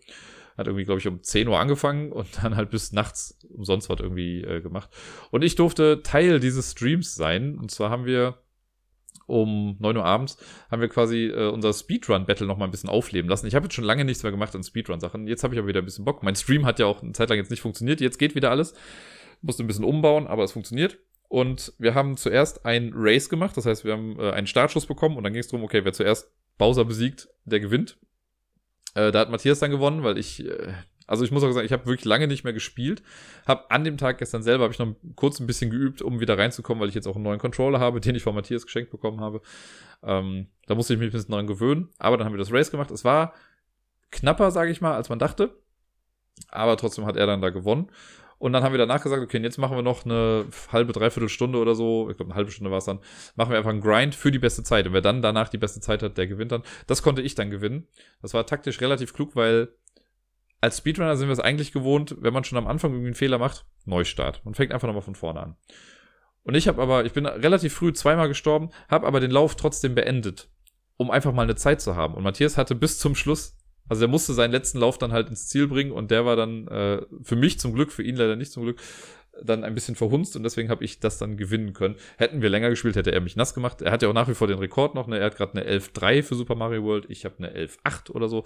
Fünf Sekunden Unterschied ah, jetzt habe ich Bock. Vielleicht äh, setze ich mich da demnächst noch mal ein bisschen häufiger dran und gucke noch mal, ob ich es nicht schaffe, ihn noch zu unterbieten. Vielleicht kriege ich eine Sub 11 hin. Wer weiß. Und danach, das war dann ganz geil, haben wir Among Us gespielt. Among Us ist ein Social Deduction Spiel im Prinzip. Denkt an Werwölfe im Weltraum. Äh, man hat eine Crew, also wir waren jetzt immer zehn Leute. Einer oder zwei davon später sind quasi Werwölfe, sind Imposters, also Betrüger, Hochverräter, wie auch immer. Und man läuft rum, also es ist halt ein Computerspiel, man läuft rum auf so einer Raumstation, muss verschiedene Aufgaben lösen. Und der Verräter läuft auch rum, tut so, als würde er Aufgaben lösen. Und immer wenn man irgendwie alleine mit ihm ist, kann der einen aber auch töten. Und dann stirbt man. Und das ist aber nicht so, dass dann sofort irgendwie gesagt wird, oh, jemand ist tot, äh, was ist passiert, sondern der Verräter kann dann auch noch weglaufen. Und erst wenn jemand die Leiche findet, kann der das reporten. Und dann werden alle zusammengetrommelt und dann redet man drüber, was jetzt war. Der Verräter selber kann auch reporten. Das heißt, er kann jemanden töten und direkt sagen, oh, hier habe ich wen gefunden. Und das war äh, so spaßig. Ich dachte so, okay, wir spielen das eine Stunde vielleicht, wenn es hochkommt. Wir haben es, glaube ich, fünfeinhalb Stunden oder so gespielt. Von, weiß nicht, zehn, halb elf bis, ich glaube, bis drei Uhr nachts saßen wir hier oder bis 4 Uhr nachts sogar. Es war echt krass. Das hat so einen Spaß gemacht. Die Leute hatten auch echt Spaß beim Zugucken. Wir haben halt auch im Discord dann immer miteinander gesprochen. Man kann das auch so einfach spielen, dann redet man aber halt nicht mit den Leuten, sondern schreibt nur. Im Discord mit den Leuten zu sprechen. Wir haben das Mikro immer gemutet, wenn wir rumgelaufen sind, aber immer bei den, äh, bei den Summonings, wo sich alle dann versammelt haben, da haben wir dann miteinander halt offen gesprochen. Und das war so lustig. Es hat wirklich einen Heiden Spaß gemacht. Ich freue mich jetzt schon auf die nächsten Runden. Ich werde es auf jeden Fall bei mir im Stream auch nochmal irgendwie spielen. Es ist so gut gewesen. Wirklich so, so gut. Manchmal natürlich auch frustrierend, wie bei Werwölfe. Wenn du der Erste bist, der stirbt, ist scheiße. Aber dieser Nervenkitzel als Imposter selbst, und ich war, glaube ich, an dem Abend am häufigsten Imposter. So oft musste ich derjenige sein, der die Leute umbringt. Und ich habe es stellenweise halt auch echt gut hinbekommen, lange nichts zu tun. Gerade wenn wir zu zweit waren, bin ich halt stellenweise einfach für fünf Minuten lang mit Leuten irgendwie rumgelaufen und habe so getan, als würde ich Aufgaben lösen. Und die waren dann alleine mit mir. Und das dann in den Verhand oder in diesen Summons dann immer gesagt wurde, äh, ja, Dirk ist safe. Der war die ganze Zeit bei mir, der hätte mich so oft töten können, hat er nicht gemacht, der ist auf jeden Fall safe. Für den lege ich meine Hand ins Feuer. Und das hat mir einmal das Herz gebrochen, dann ging es echt runter auf wenige, da waren wir, glaube ich, nur zu dritt. Und ich war dann mit Matthias noch da und noch einem. Und ich meinte auch so, ey, Matthias, ich bin, also ich habe doch gesagt, Matthias, bei dir bin ich mir so sicher, dass du es nicht bist. Es muss der andere sein. Ne? Und wir sind doch die ganze Zeit zusammengelaufen, du weißt doch. Ne? Also ich hätte es doch längst machen können. Und Matthias hat mir auch geglaubt und ihm dann das Herz zu brechen. Ah. ah, aber es war trotzdem dann ein gutes Gefühl. Natürlich wurde ich dann, stand ich unter Generalverdacht und war immer der Böse. Aber ich war es halt auch leider echt oft.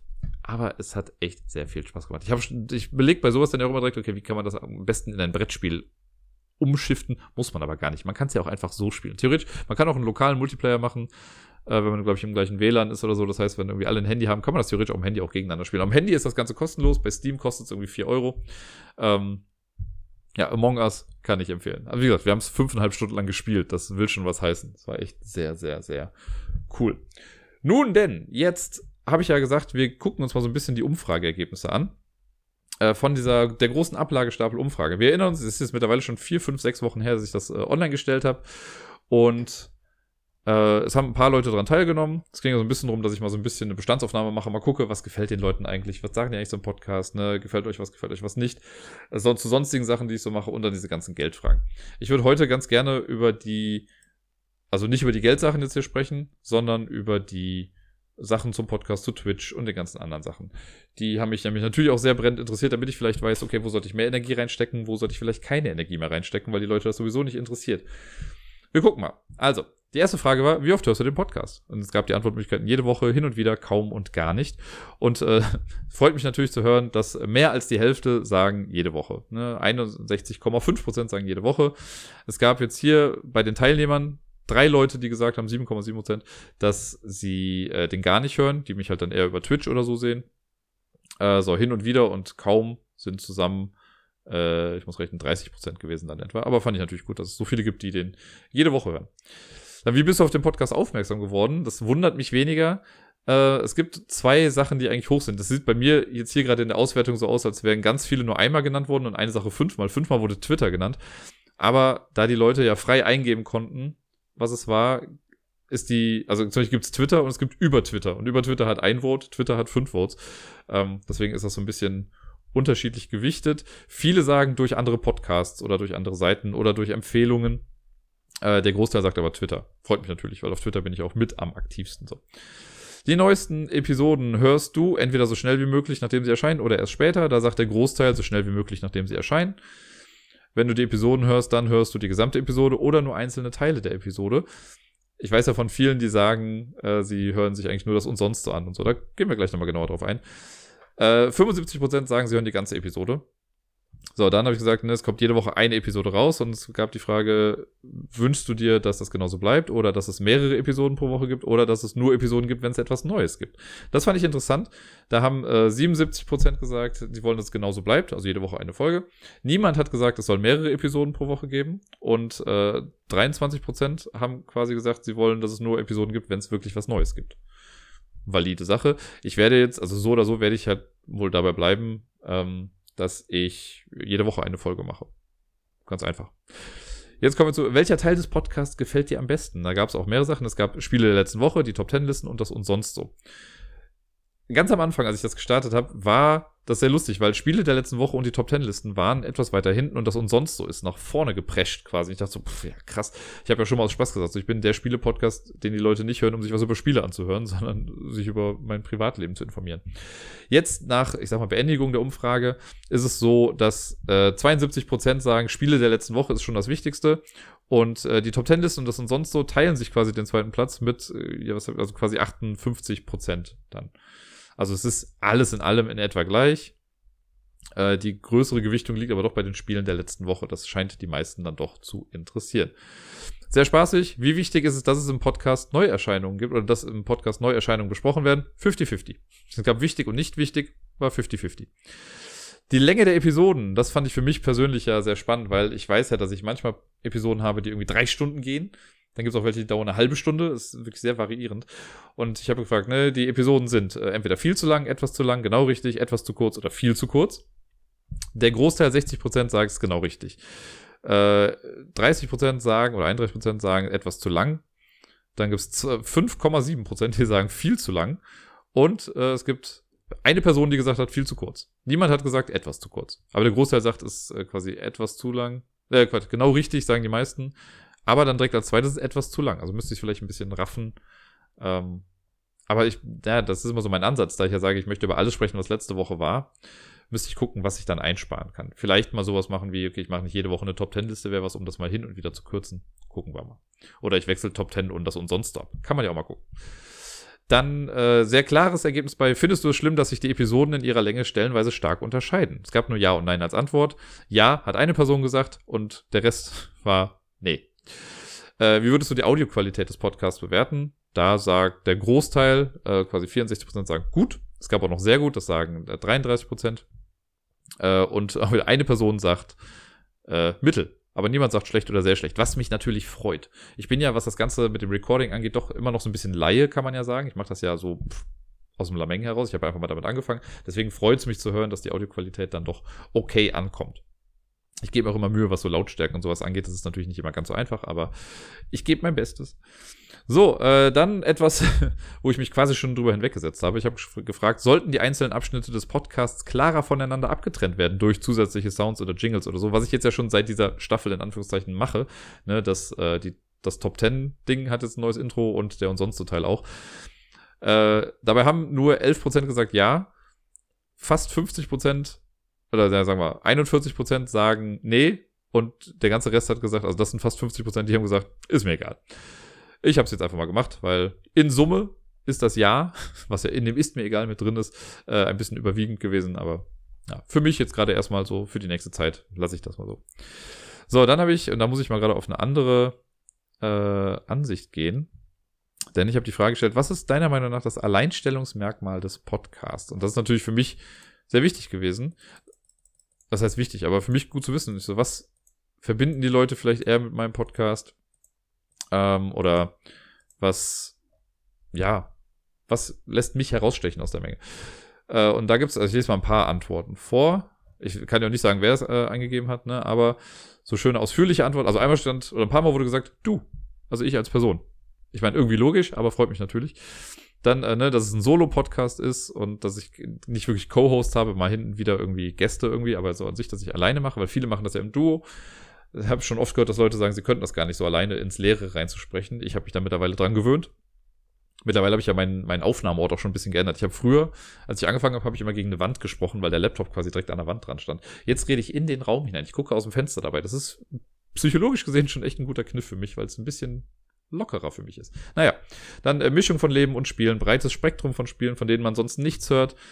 Ähm, hier normalerweise höre ich englischsprachige Videos, Vielspieler-Podcasts, wo es oft um die neuesten Kickstarter-Apparate geht. Ja, ich versuche ja auch immer wieder Spiele mal zu finden, die es nicht so häufig gibt, ne, oder die nicht so durch die Nudel, äh, durchgenudelt wurden in vielen Podcasts. Ähm, lässt sich manchmal nicht vermeiden, weil ich ja auch gerne spiele dann, aber ich gucke ja schon, dass ich so gut es geht ein paar Neuerungen hier reinbringe. So, äh, dann ein ach, das ist runtergegangen wie Öl, das war wirklich sehr schön. Die hat immer gesagt, ich kenne keinen anderen so gut gesprochene, vorlesen, ich kenne keinen anderen so gut gesprochenen und erzählten Solisten-Podcast. Das betrifft alles. Sprache, was du zu sagen hast, wie du es sagst, es wird nie langweilig. Du bist einer der wenigen, bei denen man erklärte Spiele ohne Bild versteht und besonders das und sonst so hebt dich von anderen ab. Mach weiter so. Das ach, fand ich schön. Fand ich sehr schön. Ich habe ja oft das Gefühl, dass ich sprachliche Grütze raushaue, wenn ich dann irgendwie wieder einen abstottere oder so. Aber dass es dann insgesamt doch so gut ankommt, freut mich ungemein. Dann gibt es das Thema Brettspiele. Das und sonst so wurde oft genannt, ne, dass das halt bei anderen nicht so vorkommt, dass es ja eher dann straighte äh, Brettspiel-Podcasts sind und sonst nichts. Für mich war aber von Anfang an klar, dass ich auch über das und sonst so immer sprechen möchte, was sonst noch alles so in meinem Leben passiert. Dass nicht nur Neuerscheinungen vorkommen, ähm, Mischung aus Brett Life, Brettspiel und Real Life und eine angenehme Stimme zum Hören, freut mich auch die Persönlichkeit, die offene Art, das und sonst so, die Ehrlichkeit, die Einblicke ins Privatleben, persönliche Anekdoten. Ich weiß es nicht. Keiner kann mir unbekannte Spiele so gut und kurz erklären wie du. Ich gebe mein Bestes. Sagen wir mal so. So, das waren so ein paar Sachen davon. Äh, jetzt kommen wir mal weiter. Bei welcher Frage war ich denn gerade? Das muss ich gerade wieder suchen. So, genau. Hast du den Podcast schon mal jemandem empfohlen, der ihn noch nicht kannte? Da sagt der Großteil nö. Shame on you. Shame on you. Nee, Quatsch. 57% sagen nö, der Rest sagt ja. Ist auch total in Ordnung. Alles gut.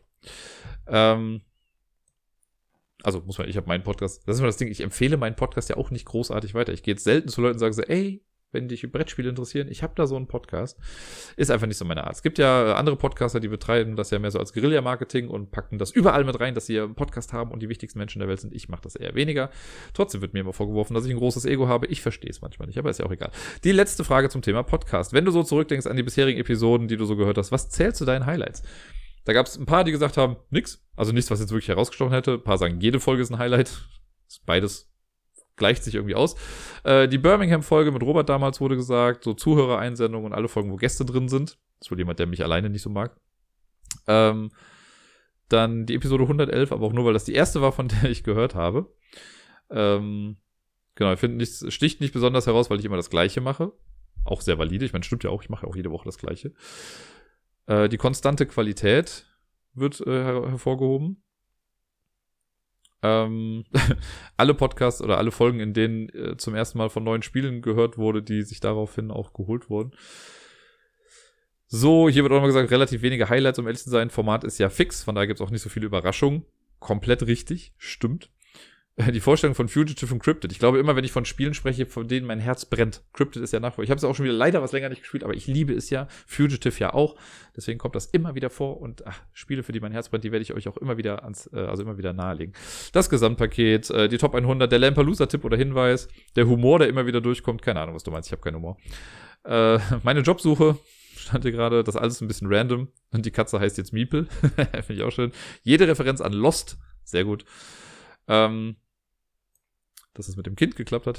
Fand ich auch schön. Ähm, ja, jetzt sagt er auch noch zum Schluss, das letzte, was hier gerade steht, habe keine Episode als besonders herausstechend empfunden, brauche aber auch keine Highlights. Ist ja auch gut. Und wenn's, wenn das Konstante gut ist, freut mich das ja auch sehr. So, jetzt kommen wir noch, das war jetzt alles zum Thema Podcast. Ich habe ja noch ein paar andere Sachen, die auch immer mal wieder hier besprochen werden, habe ich auch abgefragt. Sowas wie die Werwölfe von Twitterwald, was jetzt auch schon wieder viel zu lange herliegt.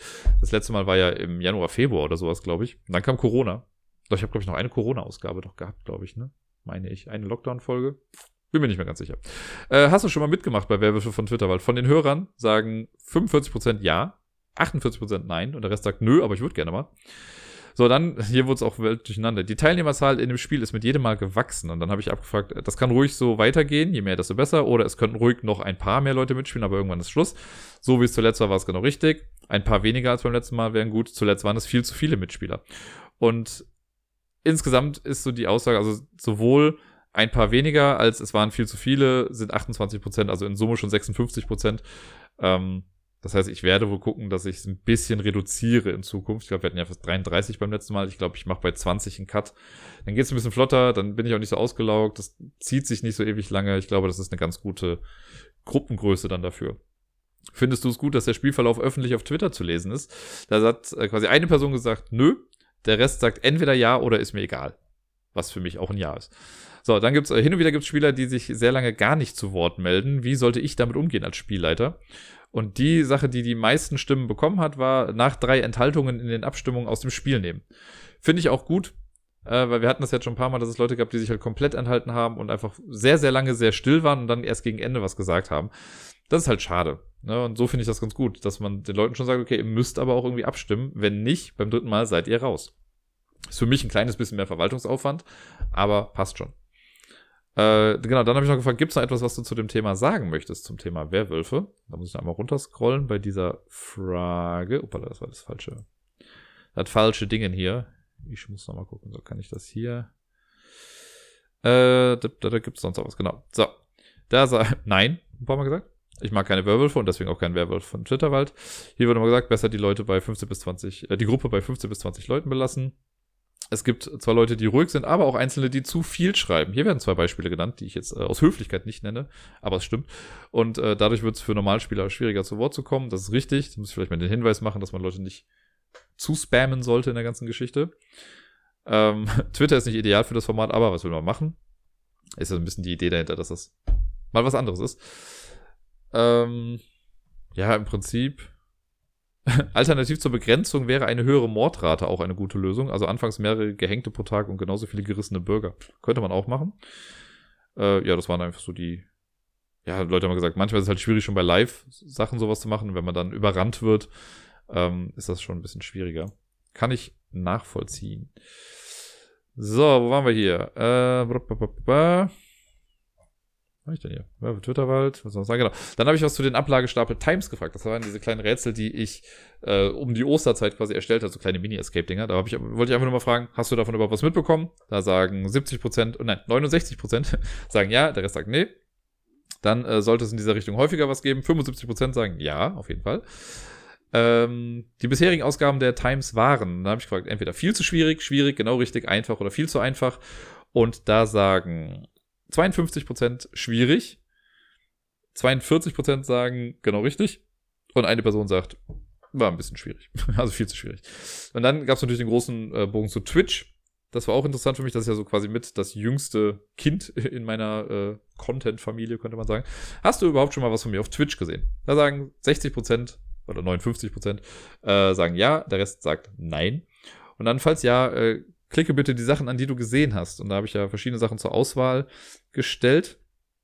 Äh, und da werde ich jetzt auch nochmal auf die einzelne Frage gehen, damit ich das etwas genauer sehen kann. Äh, genau. Hä? Achso, jetzt kriege ich das hier komisch angezeigt. Sekunde. Ah ja, das ist ein bisschen blöd. Ich dachte, die Auswertung könnte ich mir irgendwie ein bisschen anders angucken. Kann ich nicht. Deswegen muss ich jetzt hier mal schauen. Also die meisten Sachen, die meisten Leute, die was gesehen haben, haben Lampelusa geguckt. Das sind quasi fast 100 Prozent. Also die meisten Leute, die Lampelusa gucken, haben auch bei der Umfrage mitgemacht. Äh, dann aber sowas wie die Speedruns sind weit oben oder Sachen über Brettspiele, ne, das Wavelength-Ding zum Beispiel, was wir gemacht haben. Das haben viele geguckt. Dann dicht gefolgt von Marbles, das Murmelrennen, was wir schon ewig nicht mehr gemacht haben. Ähm, was am wenigsten hatte, war mein Horrorabend. Das haben sich die wenigsten angeguckt. Äh, und sonst hält sich das alles in etwa die Waage. Das finde ich ganz gut, dass das alles irgendwie, also selbst der Hawaii-Abend, den haben sich noch viele mit angeguckt. Finde ich nett, finde ich gut.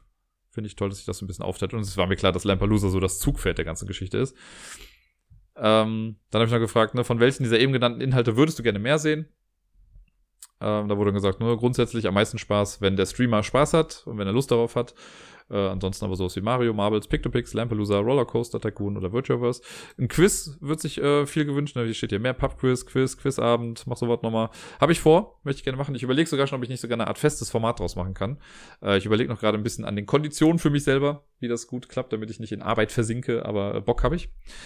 Dann, äh, genau, Brettspiele mit der Community ist ganz egal, wurde dir gesagt. The Movies soll weitergeguckt werden, Lampalooza soll weitergehen, generell Videospiele. Gegenfrage, kann ich diese Inhalte auch im Nachhinein sehen? Ja, die meisten gibt's ja als VOD. Und Lampalooza zum Beispiel lade ich, wenn auch nicht in regelmäßigen Abständen, immer noch bei YouTube dann mit hoch. Lampalooza darf nicht sterben. Lampalooza weiter wöchentlich wäre schön, das wird gerade nicht klappen. Äh, hier sagt auch einer nochmal, nee, nichts, er hört nur den Podcast. Ähm, Abend war eher nicht mein Format, mehr besonders Brettspiele, aber auch gerne SNES und Computerspiele. Ja, ist ja legitim. Abend habe ich bisher auch wirklich nur einmal gemacht. Ich habe ja noch letztens versucht, so einen Street Art Stream zu machen. Das hat ja weniger funktioniert, weil das mit den mobilen Daten einfach alles nicht so funktioniert hat. War ein bisschen schade, aber egal. Zu Lampalooza. Ich würde mir wünschen, dass es mit der Show auch weiterhin weitergeht. Da sagen 53% ja, 44% sagen, ist mir egal und einer sagt, nö. Das ist bestimmt der Robert. Ähm, dann ich, ich würde es mir auch anschauen, wenn andere Teilnehmer mitmachen würden. Das war ja mal so ein bisschen meine Idee, ob man das nicht mal so ein bisschen, ähm, ja, wie soll ich sagen, dass man das mal öffnet, weil jetzt machen wir zum Beispiel einen Monat lang quasi nichts. Das hätte ich ja auch füllen können, wenn ich sage, komm, wir machen mal eine Ausgabe, wo nicht Lampen gegeneinander antreten. Und da sagen äh, 47% ja und 13% äh, sagen nö. 34% sagen, ist mir egal. Und ich hatte irgendwie eine Option 2 drin, da haben sich zwei Spaßvögel gedacht, äh, das klicken wir an. So, meine Interaktion mit dem Chat, das ist für mich ja immer noch so ein bisschen, ja, nicht Neuland, aber immer schwierig, ne, dass wenn ich irgendwas spiele, dass ich nebenbei auch immer noch auf den Chat achte und so. Da habe ich auch immer gefragt, findest du die sehr gut, gut, mittel, schlecht oder sehr schlecht? Der Großteil sagt, also fast 50% sagt gut und dann gibt's noch mittel und sehr gut teilen sich den Rest auch äh, ziemlich genau gleich auf. Was könnte ich deiner Meinung nach anbieten, damit Zuschauerinnen Stapelpunkte ausgeben können? Für die, die Twitch und so nicht kennen, äh, man sammelt immer, je länger man in einem Channel ist, sammelt man quasi so ja, Channel-Punkte und die kann man dann für bestimmte Belohnungen ausgeben. Ich habe jetzt gerade sowas drin wie, ich mal auf dem Whiteboard hinter mir ein Fantasietier und also Geschichten oder stellen Rätsel oder machen einmal Hangman und dann kann man damit dann mitraten und so. Da sagen Leute, hier Spieletipps habe ich im Prinzip auch drin, Minigames, körperliche Betätigung, ein Platz bei der nächsten Multiplayer-Runde, Nacktbilder, sonst Spielevorschläge oder so, äh, Buch- oder Brettspielvorstellungen, äh, private Fragen, Überraschungsaktionen, Brettspielempfehlungen und hier nochmal, ich höre nur den Podcast. Sehr valide. Guckt mal bei Twitch rein, ist gar nicht so schlecht. Ist wie ein Podcast, nur mit Bildern. Äh, klammern wir Lampalosa mal aus. Ist es dir wichtig, dass meine Streams regelmäßig nach einem festen Zeitplan erscheinen? Zum Beispiel sowas wie jeden Dienstag um 22 Uhr, jeden Mittwoch um 8 Uhr. Äh, das hat mich gewundert, ehrlich gesagt. Weil der Großteil, 71%, sagt, nee. Ich habe gedacht, wirklich, ich bin davon ausgegangen, dass es den Leuten wichtig ist, dass sie äh, feste Zeiten haben. Sowas wie halt damals das Fernsehprogramm. Aber das freut mich ja, dass das gar nicht so wichtig ist. Die meisten Leute können sich ja die Sachen noch im VOD dann angucken. So, ich gebe zu, durch Twitch ist YouTube für mich etwas in den Hintergrund gerückt, weil ich bin ja jetzt Twitch Affiliate und deswegen muss ich immer für die ersten 24 Stunden alles exklusiv auf Twitch halten, wenn ich bei Twitch streame. Ich kann das nicht parallel bei YouTube laufen lassen. Und deswegen ist Twitch für mich ein bisschen wichtiger geworden. Ich habe da einfach nur gefragt, ne, Twitch ist wichtiger als YouTube, YouTube ist wichtiger als Twitch, beide sind gleich wichtig oder ist es mir egal, wo es gestreamt wird. Und was im Prinzip in etwa das gleiche ist, wie beide sind gleich wichtig. Äh, 19 oder sagen wir 20 Prozent sagen, Twitch ist wichtiger, 30 Prozent sagen, YouTube ist wichtiger. Und aber ziemlich genau die Hälfte sagt, entweder beides ist gleich wichtig oder es ist mir egal. Hält sich so ein bisschen die Waage. Also so gesehen könnte ich sagen, wenn es den Leuten egal ist oder beides ist gleich wichtig, hat Twitch eigentlich die Nase vorn. In der direkten Aussage hat YouTube aber die Nase vorn. So, und zum Schluss gab es noch, ich glaube, es war das letzte, fast, äh, die Kommunikation, über welche Kanäle wird von mir gehört. Da hatte ich ne Twitter, Twitch, Discord, Mail, Podcast oder Instagram. Da sagen die meisten Leute durch den Podcast. 82 Prozent. Aber dicht gefolgt mit nur eine Stimme weniger ist Twitter. Äh, Twitch durch den Chat und so kommt dann danach. Dann Discord, Mail sind die wenigsten. Und äh, Instagram haben wir noch ein paar. Instagram habe ich ja nach wie vor noch das Problem, dass ich da geblockt bin und einfach nichts machen kann. Ich kann Bilder posten und ich kann Stories posten, aber das war's dann auch. Ich kann niemandem folgen, ich kann keine Bilder liken. Ich hasse es gerade sehr. So, findest du, ich sollte mehr Zeit in die Kommunikation auf diesen Plattformen investieren? Da sagen 52% ist mir egal. 35% sagen, ist mir Latte und der Rest sagt, ja. Also sagt nicht Latte, sagt mir nee. So, und geschafft. Ich habe noch sonstiges Feedback abgefragt, was sonst noch irgendwie jetzt vielleicht nicht gefragt wurde. Und das ist dann noch das letzte für heute. Äh, sehr schön. Ich lese mal ein paar Sachen vor. Ne? Bist ein guter, weiter so. Äh, Nacktbilder wurde nochmal gefordert. Äh, in erster Linie muss es mir Spaß machen, der Rest kommt dann automatisch. Würde generell mehr Twitch schauen, nur passen die Streamzeiten nicht in den Tagesablauf. Ja, ist halt immer das Ding, dass ich ja so spät streamen kann in der Regel. Äh, oder sehr früh. Eins von beiden wird es dann immer sein. Er hat doch jemand gesagt, na, leider muss ich sagen, dass das ganze Twitch-Zeug mich eher wenig interessiert und damit auch den Podcast etwas uninteressanter für mich wird, äh, da Twitch dort in letzter Zeit viel Raum einnimmt. Das ist korrekt, das ist richtig. Das ist ja auch so ein bisschen, muss ich auch sagen, Corona geschuldet, ne? weil ich hatte in der Corona-Zeit halt nicht immer so die Möglichkeit, so viele Brettspiele zu spielen und Twitch war ja auch für mich dann nochmal so ein bisschen die Möglichkeit, mich ein bisschen mehr auszuleben, mehr zu machen. In der Arbeitslosenzeit hatte ich jetzt ja auch einfach viel Zeit dafür, deswegen war das auch etwas prominenter. Jetzt in letzter Zeit ist es ja ein bisschen zurückgegangen. Ich versuche Twitch nicht mehr so mega prominent zu machen. Äh, jetzt, heute habe ich ja wieder ein bisschen drüber erzählt. Ich werde auch immer mal wieder drüber sagen, was ich so gemacht habe die Woche. Aber dadurch, dass das Spielen an sich ja wieder so ein bisschen normalisierter wird, wird das ja auch wieder mehr Platz einnehmen. Also ich hoffe, dass äh, du weiterhin bei uns bleibst. Wer auch immer das geschrieben hat, ich weiß ja nicht. Ähm, dann wurde ein Herz gemacht und so. Jetzt habe ich noch. Äh, Genau, ich finde den Podcast gut, da ich keinen festen Zeitumfang habe, sondern so lange berichtest, bis alles Wichtige gesagt wurde. Schwierig ist nur, wenn ich irgendwas Privater andeute und es dann nicht ausspreche. Das lässt äh, die Person ratlos zurück. Das sollte ich lieber rauslassen. Könnte ich machen. Äh, ja, ich weiß, was, also es gibt ja so ein paar Sachen. Die werde ich irgendwann einfach mal knallhart hier auf den Tisch hauen, glaube ich, einfach weil ihr mich schon so lange begleitet und sich wirklich gerade sehr viel tut. Ich deute es schon wieder an und spreche es nicht aus. Ähm, da wird noch eine ganze Menge auf mich auch zukommen und dann äh, auch auf euch. Da müsst ihr mich dann auffangen. So, Genau, ja, hier wird nochmal gesagt, während des Lockdowns war es inhaltlich etwas schwach, aber das ist äh, vollkommen okay, wenn eine Folge mal, also dann wäre es okay, wenn eine Folge später kommt und dann lieber guter Inhalt drin steckt. Ja, ich kenne mich selber ja und weiß, dass wenn ich im Lockdown gesagt hätte, ich lasse jetzt mal eine Woche ausfallen, weil ich gerade nichts habe, dann hätte ich die Woche danach dann vielleicht auch noch gesagt, ach komm, ich lasse noch mal eine Woche ausfallen und dann noch mal und dann bin ich irgendwann raus. Ich brauche schon so ein bisschen diese Regelmäßigkeit für mich selber, um das dann immer zu machen. Und dann mache ich lieber eine Folge, wo nicht so viel drin ist. Ähm, aber ich verstehe, was du meinst. Äh, hatte noch keine Zeit für die Ablagestapel-Times, hoffe aber noch, sie machen zu können. Macht das, sag mir, wie sie waren. Es haben schon lange keine, sind lange keine Lösungen mehr reingekommen. Ist auch gerade so ein bisschen durch das Thema. Ich arbeite immer noch an etwas Großem. Es ist, es nimmt mehr Zeit in Anspruch, als ich dachte, aber irgendwann ist es fertig und ich freue mich da sehr drauf. So, wichtig sind mir deine Spiele im Podcast. Alles andere ist schön, aber ich könnte teils schweren Herzens darauf verzichten. Ja, muss ja nicht, bleibt so. Hören wir den Podcast. Und dann habe ich noch eins, wo jemand auch sagt, hier, das fand ich ein sehr cooles, konstruktives Feedback. Ich mag deinen Stil, würde mir aber mehr, äh, in Anführungszeichen, redaktionelle Ideen und Entwicklung beim Podcast wünschen. Deine, in Anführungszeichen, Marke ist sicher die Verbindung von Leben und Spielen. Äh, warum nicht mal mit anderen Formaten im Podcast experimentieren? Natürlich würden da einem sofort wechselnde Co-Hosts und oder Interviews einfallen, aber eben nicht mit den Luminaries der Branche, sondern mit deinen Mitspielern. Als Inspiration würde ich empfehlen, mal Game Brain, Board Game Barrage, Barrage und auch einige Folgen Board Games to Go. Es gab da viel über die Jahre zu hören. Danke für den Hinweis. Mache ich gerne mal. Ich habe ja, also es wurde jetzt eben schon ein paar Mal gesagt, so dass es ja auch irgendwie immer das Gleiche ist. Und äh, ich bin da mit Sicherheit auch ein Gewohnheitstier. Absolut. Äh, ich habe an sich immer, ja, der Miepel ist gerade da. Ähm, ich habe schon Lust, immer wieder neue Sachen zu machen tue mich gerade aber auch wirklich ein bisschen schwer damit. Deswegen vielen Dank für den Hinweis. Ich gucke mir das mal an. Äh, ich habe noch so ein paar, zwei, drei Ideen, die ich vielleicht im Podcast auch mal anders machen könnte oder die ich generell mal als Neuerung mit reinbringen könnte. Da gucke ich dann doch mal, was es da so gibt. Vielen lieben Dank. Und genau, bedingt durch Corona war ich anfangs bei sehr vielen Twitch-Streams dabei. Ich persönlich reduziere das mittlerweile etwas, auch wenn ich weiterhin gerne zusehe. Ich glaube, in Corona-Zeiten war alles irgendwie ein bisschen anders. Und äh, ja, dann sagt auch noch jemand, dass er äh, am Ende des letzten Jahres ein besseres Bild von mir gehabt hat, als es dann war, weil dann ein paar Sachen aufeinander kamen, die äh, alle unglücklich wirkten. Absolut korrekt. Ist auch so. Mein Leben hat sich einfach komplett auf den Kopf gestellt. Ich habe natürlich, das ist wahrscheinlich in Verbindung mit dem, dass ich manchmal Sachen andeute und nicht alles erzähle, äh, kommt das vielleicht hin und wieder mal ein bisschen komisch rüber. Aber äh, ja, ich kann nur dazu sagen, also ich werde jetzt hier nicht alles dann davon vorlesen, aber ich kann nur dazu sagen, dass, äh, naja, ich bin ja auch nur ein Mensch. Ne? Und manchmal passieren halt Sachen, die mich dann auch irgendwie mal aus der Bahn werfen. Und das ist halt ein bisschen passiert. Jetzt habe ich es wieder nur angedeutet. Ich sag's euch, irgendwann, irgendwann erzähle ich's. Aber nur mal so als, kleinen, äh, als kleines Feedback auf diese Sache.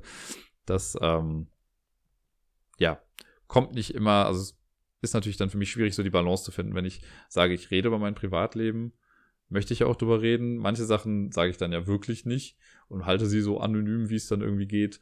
Und äh, ja, ich äh, nach all den, ich meine, ich kann sagen, ich mache das Ganze jetzt ja seit, wie soll ich sagen, drei, ja, bin jetzt im vierten Jahr quasi des Podcasts und ich lerne aber immer noch. Ne? Ich bin ja bei weitem kein Experte, was das alles angeht und äh, versuche immer noch so ein bisschen meinen eigenen Weg in der ganzen Geschichte hier zu finden.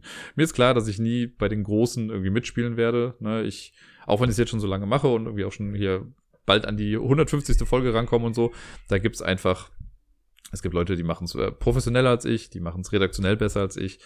Ähm, die haben einen klaren Faden irgendwie drin. Ich mache es halt nach wie vor aus Spaß, weil ich Spaß an der Sache habe, weil ich, so blöd das klingt, weil ich gerne rede, und äh, ja auch immer wieder sehr viel positives Feedback bekomme. Und mit Sicherheit gibt's da immer mal wieder Sachen, die ich anders machen kann. Und ich meine, deswegen habe ich auch diese Umfrage gemacht, um genau so ein Feedback dann auch zu bekommen, damit dann auch mal jemand sagt, so von wegen was nicht klappt. Ich wollte ja nicht, dass es irgendwie eine geschönte Umfrage wird oder so. Ähm, das ist total in Ordnung und gut für mich und ich mag so. Das war ja alles an war es ja auch konstruktives Feedback und dafür bin ich sehr dankbar. Ich bin ja generell im Leben auch ein Freund von solchen Dingen. Jetzt sehe ich gerade, ich habe ziemlich genau jetzt die zwei Stunden Marke erreicht. Das soll es heute auch gewesen sein. Das war jetzt auch das Ende der Umfrage, zumindest mit diesem Teil. Äh, danach kämen jetzt diese ganzen Fragen zum Thema Geld und hast du nicht gesehen. Und jetzt äh, mache ich das Fenster hier aber zu und würde mal sagen, wir äh, hören uns oder ihr hört mich nächste Woche dann wieder. Ich überlege gerade noch irgendwas Spannendes die Woche ansteht, was ich schon mal teasern könnte. Lampalooza findet ja leider nicht statt. Heute Abend werde ich wieder Karaoke moderieren. Äh, also ist ja Sonntag, ne? Ich werde die Folge um Mitternacht rausbringen. Das heißt, wenn ihr das Ganze hört, habe ich schon Karaoke moderiert. Ich könnte jetzt schon sagen, ja, war in Ordnung. Wookie war leider nicht da, deswegen war es nicht ganz so cool wie die Woche davor. Und ansonsten wünsche ich euch allen trotzdem eine wundervolle Woche. Es soll ja nochmal was wärmer werden.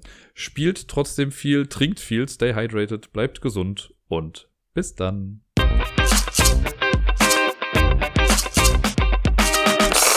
Ich habe übrigens letzte Woche in der Schule den Corona-Test nochmal äh, machen dürfen, beziehungsweise selber an mir machen dürfen, weil die Ärztin, also ich war ja krank und an dem Tag wurde der eigentlich gemacht, dann wurde aber ein so ein Testkit für mich aufbewahrt und dann durfte ich das selber machen.